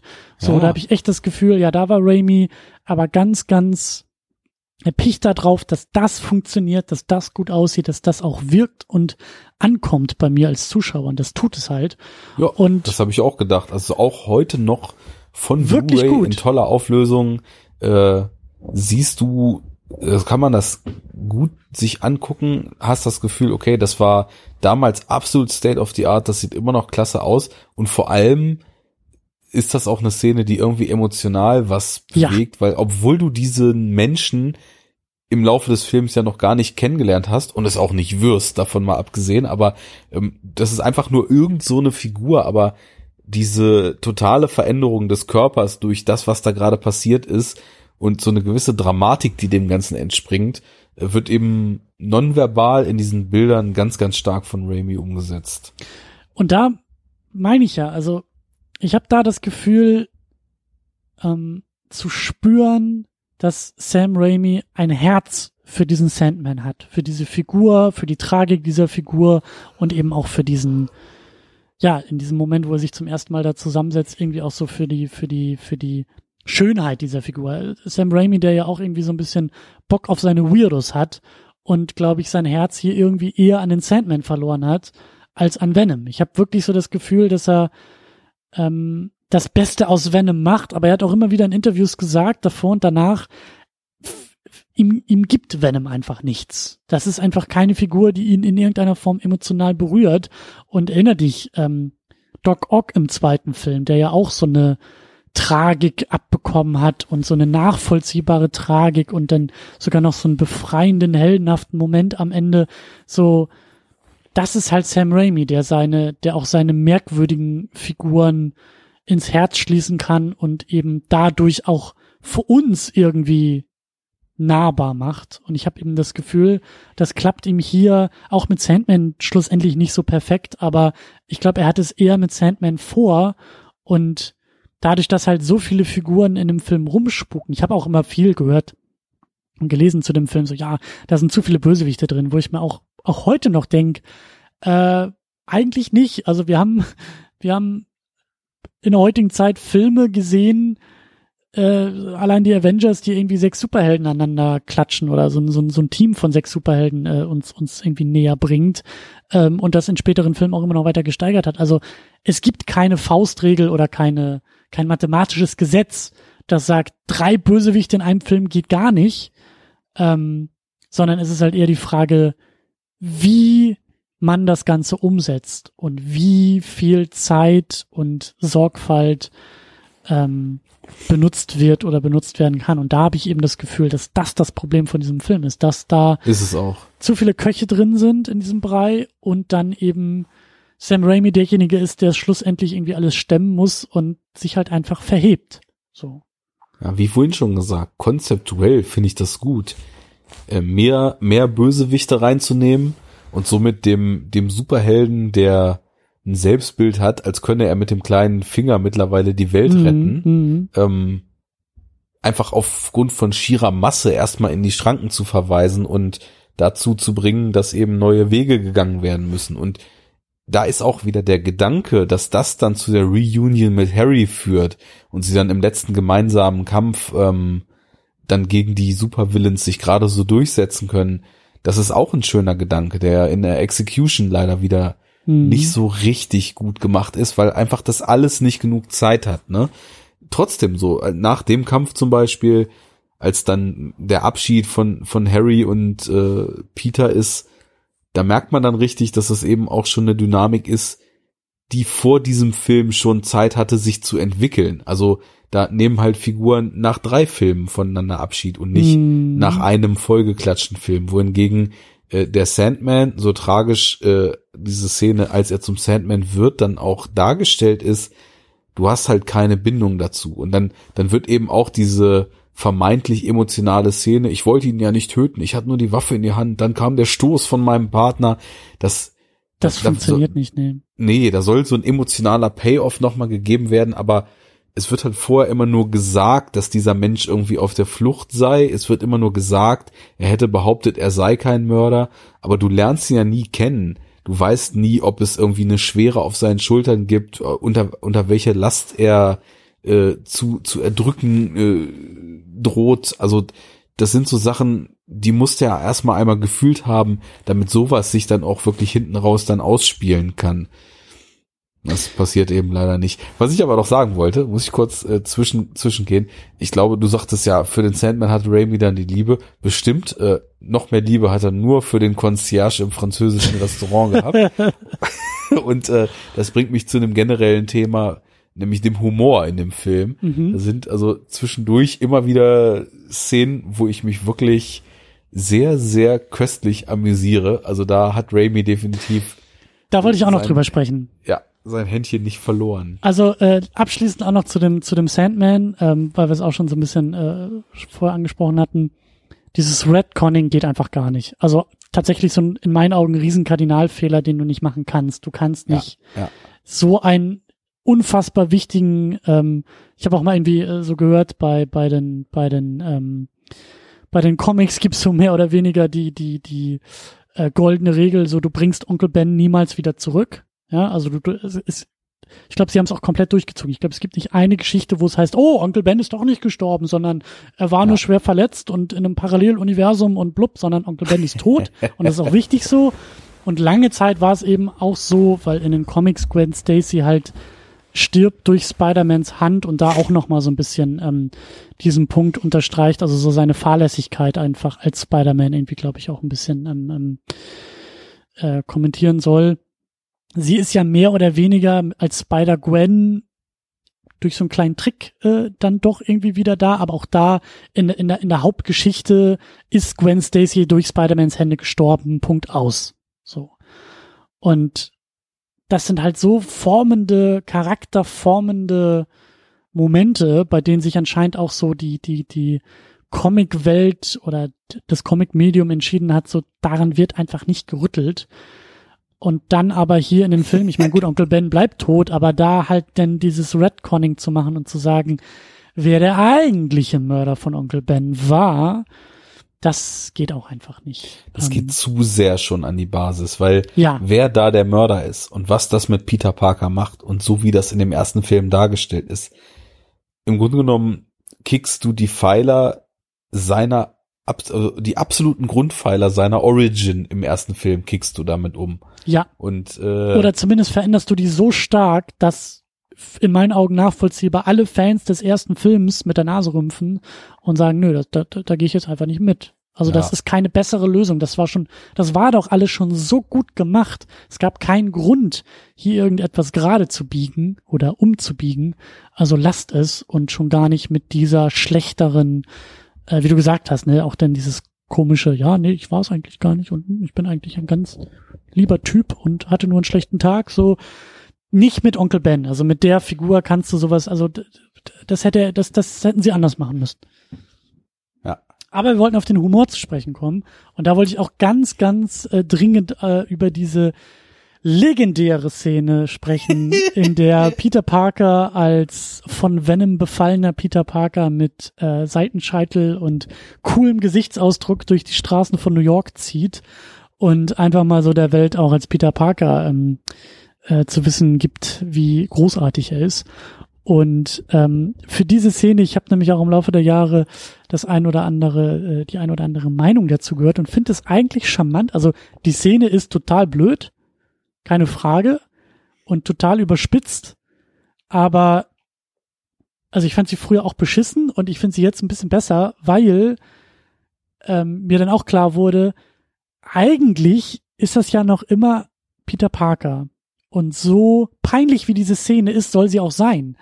Genau. Er tut ja nur so, als ob er cool ist. Und dadurch, dass Peter Parker alles andere als cool ist, er aber so tut, als ob er cool wäre. Und das tut von dem man sich vorstellt, dass das Coolness bedeutet, ähm, dadurch ist es halt so peinlich.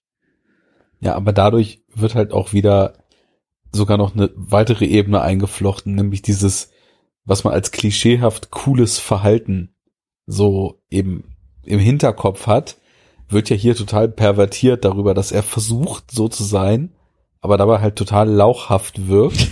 Und äh, so haben wir diese doppelte Ebene. Also einmal Ja. macht er sich zum Horst und einmal macht Raimi sich auch über das Verhalten einer gewissen Klientel lustig. Ja. Und äh, außerdem haben die, glaube ich, einfach beim Dreh auch verdammt viel Spaß gehabt, als sie das gemacht haben. Ähm, ich finde die super. Also ich finde sowieso, der, der Humor ist oft schon nah am Klamaukigen hier im Film. Ja. Aber das ist einfach, ist einfach schön, weil das eben, du merkst eben, äh, da versucht niemand, um irgendwie die Quote von mindestens 20 Prozent der Szenen müssen mit einem lustigen One-Liner enden zu erfüllen, irgendwas künstlich reinzusetzen, sondern Raimi ist halt jemand, der hat Humor.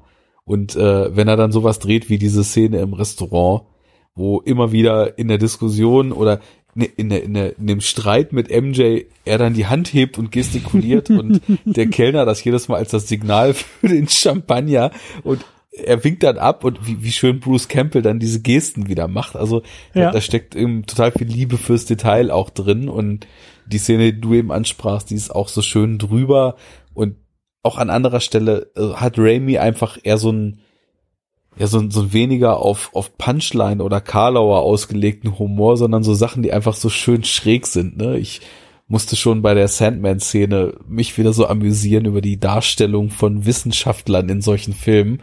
We- we got a huge uh, weight shift in in the silica oder irgendwie was er sagt und der andere so yeah it's probably a bird it's gonna fly out when we start the full thing so ja genau also jeder Wissenschaftler der Welt würde bei seinem mega wichtigen wahrscheinlich millionenteuren Experiment nach der Meldung oh wir haben einen massiven äh, Masse Massewandel dann sagen ja ist ein Vogel lass mal Arne, anfangen so Arne, du bist doch Chemiker. Arne, du bist doch Chemiker, du bist doch Wissenschaftler. So machst du doch jedes Experiment, oder nicht?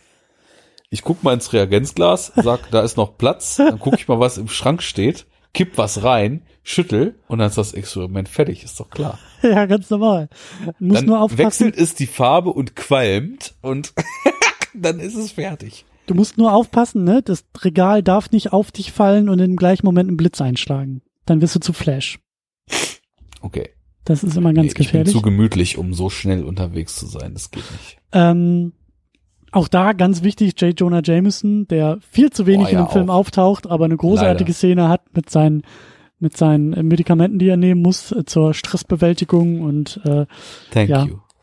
ja, genau das. Also J.K. Simmons wie immer großartig in der Rolle, aber ja, ähm, auch zu wenig das benutzt. ist, also für mich ist das eine schöne Auflockerung zwischendrin und Raimi schafft da wieder dieses Kunststück, das zeitweise dann sogar mit einer recht düsteren Atmosphäre zu paaren und äh, dann also wirklich auch die Reminiszenzen an Oldschool Raimi wieder einzubauen. Auf jeden Fall gibt's mehrfach im Film irgendwelche Gewittereinstellungen und äh, du hast ja auch dann diese Albtraumsequenz, wo er quasi zurück in der Vergangenheit ist und so richtig in den Wutmodus gerade kommt und nochmal diesen, diesen Mord reminisziert und dann plötzlich das Gesicht wechselt und er da den anderen Typen vor sich sieht.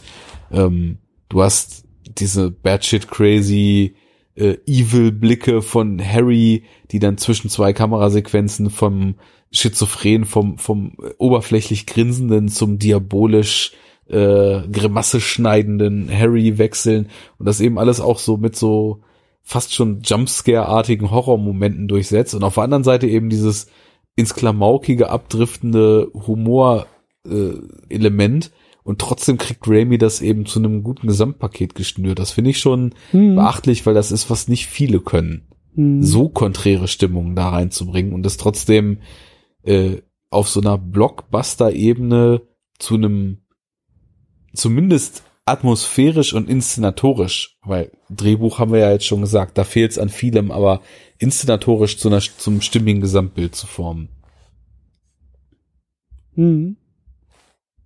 Ja, ja. So scheiße also doch nicht, wie alle immer sagen, aber halt eben auch kein, kein, also eigentlich auch schade, ne, dass wir keinen vierten Raimi Spider-Man bekommen haben, der vielleicht irgendwie nochmal wieder alles hätte gut machen können oder so. Schade eigentlich. Also ich muss sagen, ich habe das letzte Mal die Trilogie pff, vor vier, fünf Jahren oder so geguckt. Mhm. Ähm, auch in, mehr oder weniger in eins weg, so an innerhalb von einer Woche alle drei Filme.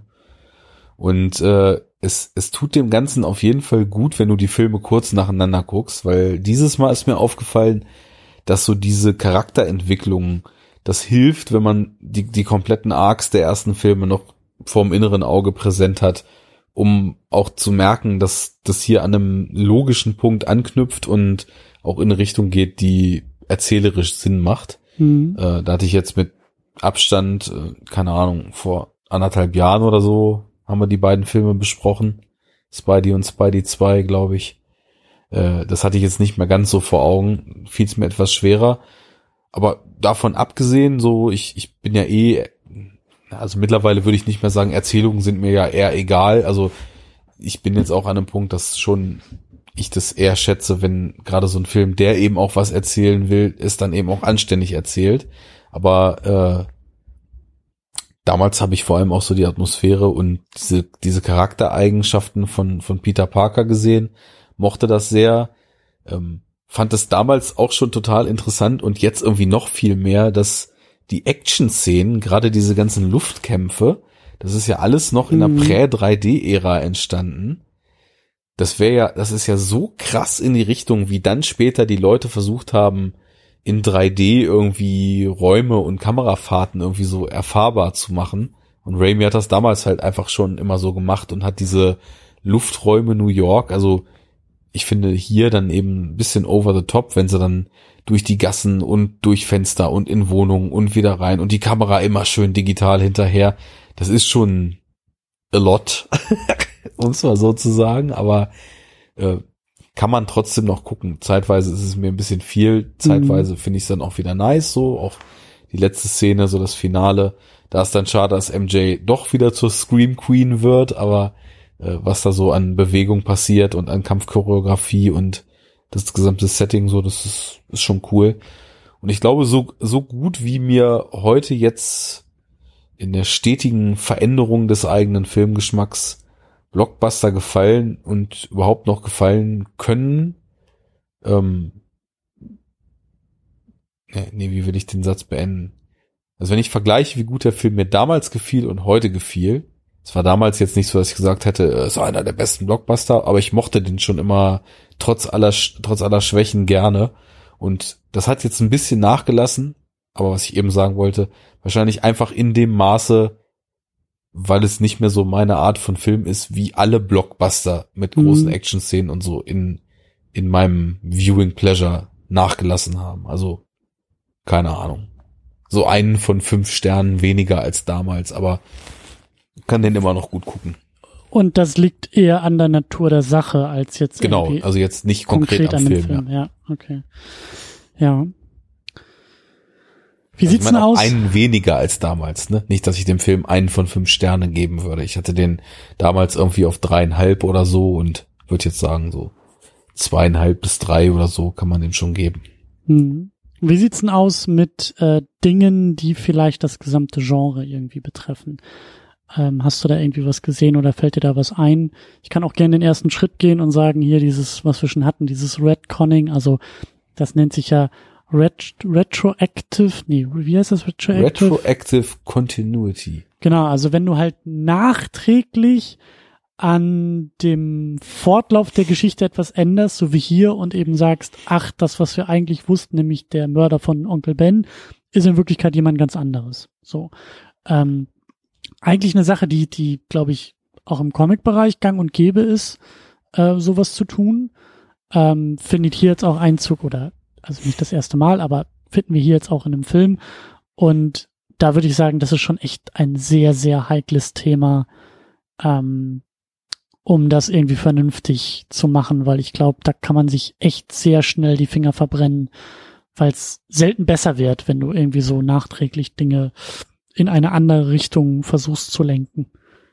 Ja, einmal das, ähm, das ist auf jeden Fall, also wir haben es jetzt auch bei den X-Men schon gehabt, sprach ich ja auch vorhin an, Hm. das war ja die Jean Grey, war übrigens schon immer die mächtigste Mutantin Mhm. von alle, nur Xavier hat sie ja quasi gedanklich in ihren kleinen Raum des Friedens gesperrt und sie wusste es nicht. Äh, und, und hier haben wir dieses, äh, übrigens, der Killer ist eigentlich was ganz anderes. Ganz schlimm sind ja dann auch diese Sachen so, ähm, also äh, hier ist ein Familienmitglied, das von dem wir vorher noch nie geredet haben, aber das eigentlich so wichtig, wie es jetzt gerade gemacht wird, eigentlich schon immer hätte Thema sein müssen bei den Figuren, die wir seit drei Filmen kennen. Ja, So. genau. Ach übrigens, ich habe hier noch einen Halbbruder und der ist der große Bösewicht. So, äh, was? Wo kommt der denn her? Das, das sind so äh, die, die Momente, wo man dann merkt, dass äh, Comics und äh, Reich und Schön oder Denver Clan sich eigentlich gar nicht so unähnlich sind. Ne? Aber Tja. oder äh, gen generell äh, auch äh, auch Dramaserien arbeiten ja gerne mal mit so einem Quark, wenn für die neue Staffel äh, neuer Stoff gebraucht wird. Sagen Ja, wir es mal äh, so, das sind die Elemente, die aus den Daily Soaps übernommen werden, über die ich nicht so glücklich bin. Nee, Es gibt andere, die ich gut finde, aber das nicht. also was ja was ja wirklich so der typische Kniff ist, ist Totgeglaubte sind gar nicht tot aus irgendeinem Grund, weil wir sehen am Anfang der nächsten Staffel shiftet der Blick plötzlich zu jemanden, der den Finalkampf von um die Ecke heimlich beobachtet hat. Mm, Und dann sieht man da, wo unser Held weggegangen ist und der Tote auf dem Platz lag, dass er zehn Sekunden später noch einmal gezuckt hat. Und dann hat diese Person ihn ins geheime Labor gebracht und gesund gepflegt und zur neuen Superinstanz, die jetzt Rache will, hochgezogen. Und so hast du dann im Endeffekt, wenn dir nichts einfällt, die Möglichkeit, genau denselben Willen nur stärker einfach wieder zu benutzen. Das ist ja so der Klassiker. Und ja, ich, ich finde es hier auch bekloppt. Wir haben jetzt ausge, lang und breit äh, ausdiskutiert, warum. Und was ich auch finde, was hier jetzt äh, etwas ist, wo ich zumindest auf Anhieb jetzt keinen Vergleich in unserer bis jetzt geschauten Folge von Filmen sehe, dass wir jetzt hier schon diesen nicht nur Team-Up, sondern wirklich Multi-Villain-Ansatz haben. Und es, jetzt ist mir auch wieder was eingefallen, weswegen ich auch früher, als ich Spider-Man 3 das erste Mal gesehen hatte, was ja lange bevor ich überhaupt wieder angefangen habe, Comics zu lesen gewesen ist, ich fand, dass der sich auf eine interessante Art und Weise nicht so angefühlt hat, als ob man, wie das vorher immer der Fall war, als ob man Comic-Elemente in einem typischen Film verpackt hat, sondern als ob es langsam in die Richtung ging, dass so typische Comic-Mechaniken das Filmische überlagert haben. Wir sehen jetzt hier, so gut ist das gar nicht, weil es einfach nicht genug Zeit kriegt. Aber ich fand, es war zu dem Zeitpunkt, 2007 kam der heraus, wenn ich mich nicht irre, war das eine interessante Entwicklung in Bezug auf Superheldenfilme. Die Stimmt. habe ich ja damals auch nach wie vor noch größtenteils geguckt und mich hat so dieses, äh, also vorher, äh, als mir das dann damals auffiel, hat mich bei Superheldenfilmen vielleicht immer so ein bisschen gestört, dass es eigentlich immer eine ganz normale Welt war, in der es dann einen Helden gab und in der ein einziger Supervillain irgendwie entstanden ist und dann war alles einfach nur unsere Welt, bis auf diese zwei Figuren in der Welt. Und hier hast du schon das Gefühl, dass er so ein irreres Universum mit viel versteckter Mythologie so dahinter steckt. Du hast jetzt einmal schon diesen Goblin, der schon eine große Historie hat. Da kommt irgendwas aus dem Weltall, äh, wo du auch sonst was dir zusammenspinnen kannst, wo dieses Wesen denn herkommt und was da noch für Geschichten schlummern an diesem Herkunftsort. Du hast dieses Experiment, du hast keine Ahnung, was die da gemacht haben. Da könnte auch, also allein in diesem Lab, wo der da rein äh, stolpert, könnte irgendwie schon die, der, der Ursprungsstoff für zig weitere Geschichten, Figuren etc. drin schlummern, weil wenn die da dieses Experiment machen, wer weiß, was die da noch für geheime Experimente machen. Und da ist schon so, dass hinter jedem vermeintlich kleinen Sichtfenster irgendwie riesige Möglichkeiten für Mythologien schlummern. Mhm. Das finde ich da ganz interessant dran und du hast erst schon das, was wir jetzt heute normal finden, dass Filme irgendwie mit sechs Helden und zwölf Villen sind, weil das Mhm. äh, 18 Filme lang vorbereitet wurde. Das gab's ja damals nicht und äh, das, das hat mir daran eben auch gefallen, dass es sich insgesamt sehr comichaft, nicht auf eine Art, äh, wie man das sonst meint, also nicht über, überzeichnet in dem Sinne, sondern äh, sich der Erzählmechaniken und der Worldbuilding-Mechaniken von Comics bedienend angefühlt hat. Ja, guter, guter Punkt, guter Hinweis. Man merkt, dass sich im Filmgenre langsam etwas verändert und selbstbewusster vielleicht Mechanismen aus dem Comic auch in den Film genommen werden. Vielleicht nicht, wie du sagst, also mit, vielleicht mit zweifelhafter Qualität, aber zumindest ist dieser, ist dieser Schritt gegangen. So. Ja, ja. Und klar, du, du hast auch vollkommen recht, das ist auch der Nachteil, wenn du eben nicht, also es wäre was anderes gewesen, wenn wir Eddie Brooke schon im ersten Spider-Man-Film gesehen hätten und erst jetzt im dritten wird er zu Venom. Dann hätten wir eine ganz andere, ganz anderes Gefühl auch für diese äh, Person, für die Figur. Oder wenn Klar. der Typ, der halt im ersten Spider-Man, also der Schauspieler und der Typ, der Onkel Ben umgebracht hat, hier auch der Sandman geworden wäre. So dieses, ähm, das, ne, so dieses Vorbereitende, was eben dann bei anderen Filmen und heutzutage so mit diesen ganzen Filmuniversen ähm, dann ja auch so ein bisschen die Idee ist, ne? Man baut Thanos irgendwie im ersten Avengers das erste Mal ein und äh, sechs Jahre später geht's eigentlich erst um Thanos. So, das, das, das, das ist quasi der nächste Sprung, der nächste Schritt in einem ähnlichen Mechanismus. So, das Ja, ja. äh, würde ich auch sagen. Und was ich noch festhalten möchte, ähm, wenn wir über das Genre aussprechen, ist Venom. Venom ist ja durchaus, äh, ich glaube, es hat elf Jahre gedauert, aber ähm, war ja auch immer wieder mal Thema und hat es dann ja auch noch mal in einen eigenen Film geschafft, der dann letztes Jahr mit Tom Hardy rauskam. Ich weiß nicht, ob Ja, du den, mal den gesehen hast. wollte ich wegen Tom Hardy irgendwie auch immer noch mal gucken. Fre Ja, also sag, sag, sagen wir es mal so, freu dich drauf, wenn das Ding hier Thema in der Superhero wird in ein paar Jahren, weil das ist wirklich ein Ritt. Also das ist kein guter Film, aber das ist echt ein Ritt von Film, wo du sagst, was passiert hier eigentlich gerade? Ja, das war so einer der wenigen, wo ich tatsächlich auch gesagt habe, naja, den gucke ich sogar schon jetzt demnächst mal irgendwann. Ja, Äh, weil ich habe eben auch so, das, war- das war damals die Zeit, wo ich Spider-Man gelesen habe, ich schon mal erzählt, mit diesem Maximum Carnage Arc und Carnage war ja dann sogar noch ein Abkömmling, der sich wieder aus dieser Venom-Figur abgespalten hat. Und hat diese Alien-DNA irgendwie mutiert und dann wirklich einen psychopathischen Serienkiller irgendwie äh, befallen, woraus dann dieser Carnage wird, der im Grunde genommen so ähnlich wie Venom aussieht, nur rot und irgendwie noch zackiger und fieser. Und das war damals so ein bisschen mein Zugang zu dem Spider-Man-Universum. Deswegen habe ich auch so einen Softspot für diese Figur und alles, was damit einhergeht. Und Tom Hardy sowieso. Ich habe jetzt, äh, habe mich fast ein bisschen geärgert, weil man konnte den am Wochenende bei Amazon für einen Euro leihen. hm, Und dann habe ich noch gedacht, ach naja, wartest du bis Sonntag, dann hast du hinten raus noch zwei Tage oder noch ein Wochenende mehr, um den gucken zu können. Und Sonntag habe ich vergessen, den noch zu leihen. Von daher muss ich jetzt wahrscheinlich doch warten, bis wie sonst auch immer die Sachen, die im 99 Cent Wochenende verdienen sind, Dann in da zwei Monaten Netflix dann auf. Prime sind. So. oder so, ja. Ja, ja, ja, ja.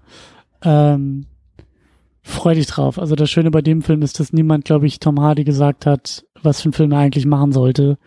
Ähm, das ist schon echt abenteuerlich und halt auch ein Riesenerfolg gewesen, ne? Also der, das, also der hat, glaube ich, der hat, glaube ich, ähnlich große Zahlen eingespielt wie hier der, der dritte Spider-Man. Also der ist äh, ähm, dafür, dass, der so, dass der Film so scheiße ist, äh, ist der echt gut angekommen. Und ähm, ich glaube, da soll auch dann eine Fortsetzung direkt gemacht werden und äh, dann auch weitere Spin-offs, weil das ist ja jetzt auch wieder alles so kompliziert, weil Sony hat zwar immer noch Spider-Man, aber jetzt macht ja Marvel die Filme für Sony, aber nur die mit Spider-Man, weil der ist ja im MCU und Venom, der eigentlich zu Spider-Man gehört, ist aber jetzt nicht mit Spider-Man, weil das hat ja Marvel und Venom darf Sony aber immer noch selber benutzen und äh, alles sehr kompliziert. Wirklich Oh kompliziert, aber ähm, wird halt wieder Thema und dafür, dass Venom ja so ein Publikumsliebling ist und eben letztes Jahr im Kino auch war, eben auch erstaunlich, dass es dann doch elf Jahre gedauert hat, bis dann da wieder was überhaupt passiert ist mit Venom. Und ähm, der wird uns auf jeden Fall noch öfter begegnen und äh, in den nächsten Jahren auch im Kino nochmal wieder begegnen. Deswegen durchaus äh, spannend, dass es Venom so das erste Mal jetzt im Kino zu sehen war. Ich bin mal gespannt. Also in der Inkarnation als Venom dann ist es tatsächlich eigentlich nicht die spannendste Figur, weil sie ist einfach böse und hat eine Eigenschaft, sie hasst Spider-Man, Mhm. aber nichtsdestotrotz irgendwie ist das Figurendesign und der Background doch so, dass es mich in einer gewissen Art fasziniert. Da kann Also man schon was draus machen. Das hat auch Ja, der, ja. der Film mit Tom Hardy. Der hat auch so seine Ideen und Momente. Kein, kein, keine Frage. Also ja.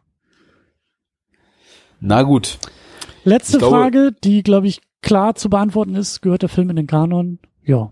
zu dem Satz setzte ich auch, glaube ich, gerade an. Ich wollte sagen, ich glaube, ob der Film in den Kanon gehört, brauchen wir jetzt hier nicht groß zu diskutieren. Eindeutig. Jo. Und ja. Und damit sagen wir Tschüss, Sam Raimi. Ja, tschüss, Sam Raimi. Also aus dieser Diskussion, aus diesem äh, Podcast ist er damit vorerst, man weiß ja nie, was noch alles kommt, aber der ist erstmal weg und mit Spider-Man, also das nächste Mal, wenn wir über Spider-Man sprechen, sprechen wir über den Amazing Spider-Man, der in doppelter Ausführung oh dann Gott. Grund dafür war, dass später noch einmal Spider-Man gerebootet wird. Also dieses Franchise ist schon wirklich durch einiges durchgegangen. Yep, aber vorher müssen wir erstmal uns äh, auf ganz anderes Terrain bewegen. Richtig. Denn ähm, äh, aufmerksame Kenner unseres Kanons werden sich ja jetzt vielleicht gefragt haben, warum, wenn wir denn den anfangs äh, lange begründeten äh, Film auslassen, warum wir dann jetzt eigentlich über Spider-Man und nicht über etwas anderes gesprochen haben. Aber äh, der Grund war ganz einfach.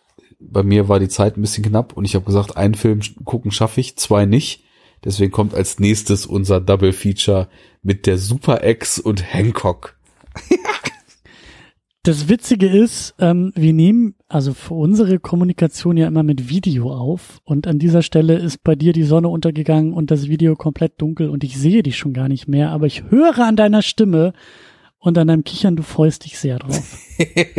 ja, gut. Äh, ich habe jetzt mal auf dem Gebrauchtmarkt die äh, drei, vier Euro investiert und habe mir das Ganze besorgt und äh, da wollen wir mal schauen. Also ich finde es ja nun wirklich auch, das ist ja gerade das Schöne so am Podcasten und an dem Auseinandersetzen mit Filmen.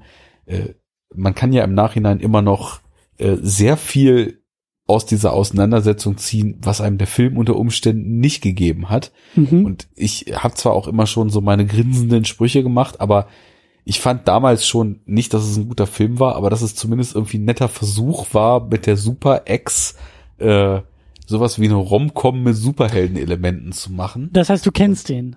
Ich habe den schon mal gesehen, ja, genau. Ah, damals. ich kenne den nämlich noch gar nicht. Ja. Und äh, irgendwie ist es mit Hancock auch so. Der, also der hat dann eher so so ein paar so, so Drama oder Standard mhm. Kopf Kopffilm Elemente und macht aber eben auch dieses Superhelden Ding da so einfach rein und beide Filme machen da gar keinen großen Hehl drum. Da ist halt einfach jemand, der fliegen kann und Superkräfte hat und das ist dann eben so. Und äh, unter der den vielen Stunden gesehen, die wir jetzt uns hier schon über Superhelden unterhalten haben, finde ich es interessant, wie mit diesem auf jeden Fall veränderten Blick im Gegensatz zu vor zwölf Jahren oder wann die Filme rauskamen, wie ich das so empfinde, was die machen und was das Genre, was wir ja nun mhm. irgendwie schon mehr oder weniger ohne den Begriff zu reflektieren seit seit einigen Folgen konsequent so nennen, äh, was das bis dahin für Konventionen entwickelt hatte und für Tropes und wie diese eigentlich anderen Filmgenres, die da bedient werden, diese Tropes nutzen, das ist definitiv was, was ich äh, im Vorfeld schon spannend finde und mal gucken, was wir da so rausziehen können. Ja, das ist auch meine Hoffnung, dass wir feststellen mit den beiden Filmen, dass sich das Genre öffnet und auch weitere andere Genres in sich irgendwie vereinen kann oder mit anderen Genres. Nee, nee, bleiben wir mal hier bei der Metapher, nehmen wir mal wieder Venom, ja, der ja auch äh, Dinge verspeist und in sich aufnimmt und genauso tut's das Superhelden-Genre vielleicht auch jetzt mit dem, äh, mit der romantischen Komödie in Form von die Super Ex oder was ist Hancock? Ja, generell Komödie und wie du sagst, Buddy Cop ja. äh, Komödie. Also da, da sind schon echt einige Action andere Dinge, ja. Comedy, ja. Ähm, die da drin sind. Vielleicht auch eine Satire, ja. Vielleicht versucht er auch ein bisschen was ähm, zu kommentieren, was so im Superhelden-Genre los ist. Ich kann mich an Hancock noch ganz dunkel erinnern, aber glaube, dass der halt eben auch ein bisschen versucht, ja, das zu kommentieren, was wir hier seit äh, 36 Ausgaben besprechen. Also ähm, ja. Ich bin, ich bin vorfreudig gespannt und vor allen Dingen auch dieses Double Feature, das die beiden Sachen zusammenzieht und zückt, äh, verspricht nur Gutes. Und ich glaube, damit äh, versprechen wir auch eine angenehme restliche Nacht an dieser Stelle und äh, springen, glaube ich, raus aus dieser Sendung. Genau. Beim nächsten Mal Genre-Symbiose. Ich gehe jetzt in Symbiose mit meinem Bett, wünsche allen Hörern ein, noch einen schönen Tag oder einen schönen Abend. Und äh, sagen wir mal bis zum nächsten Mal. Es hat doch mal wieder Spaß gemacht. Ahoi. Ciao. Tschüss.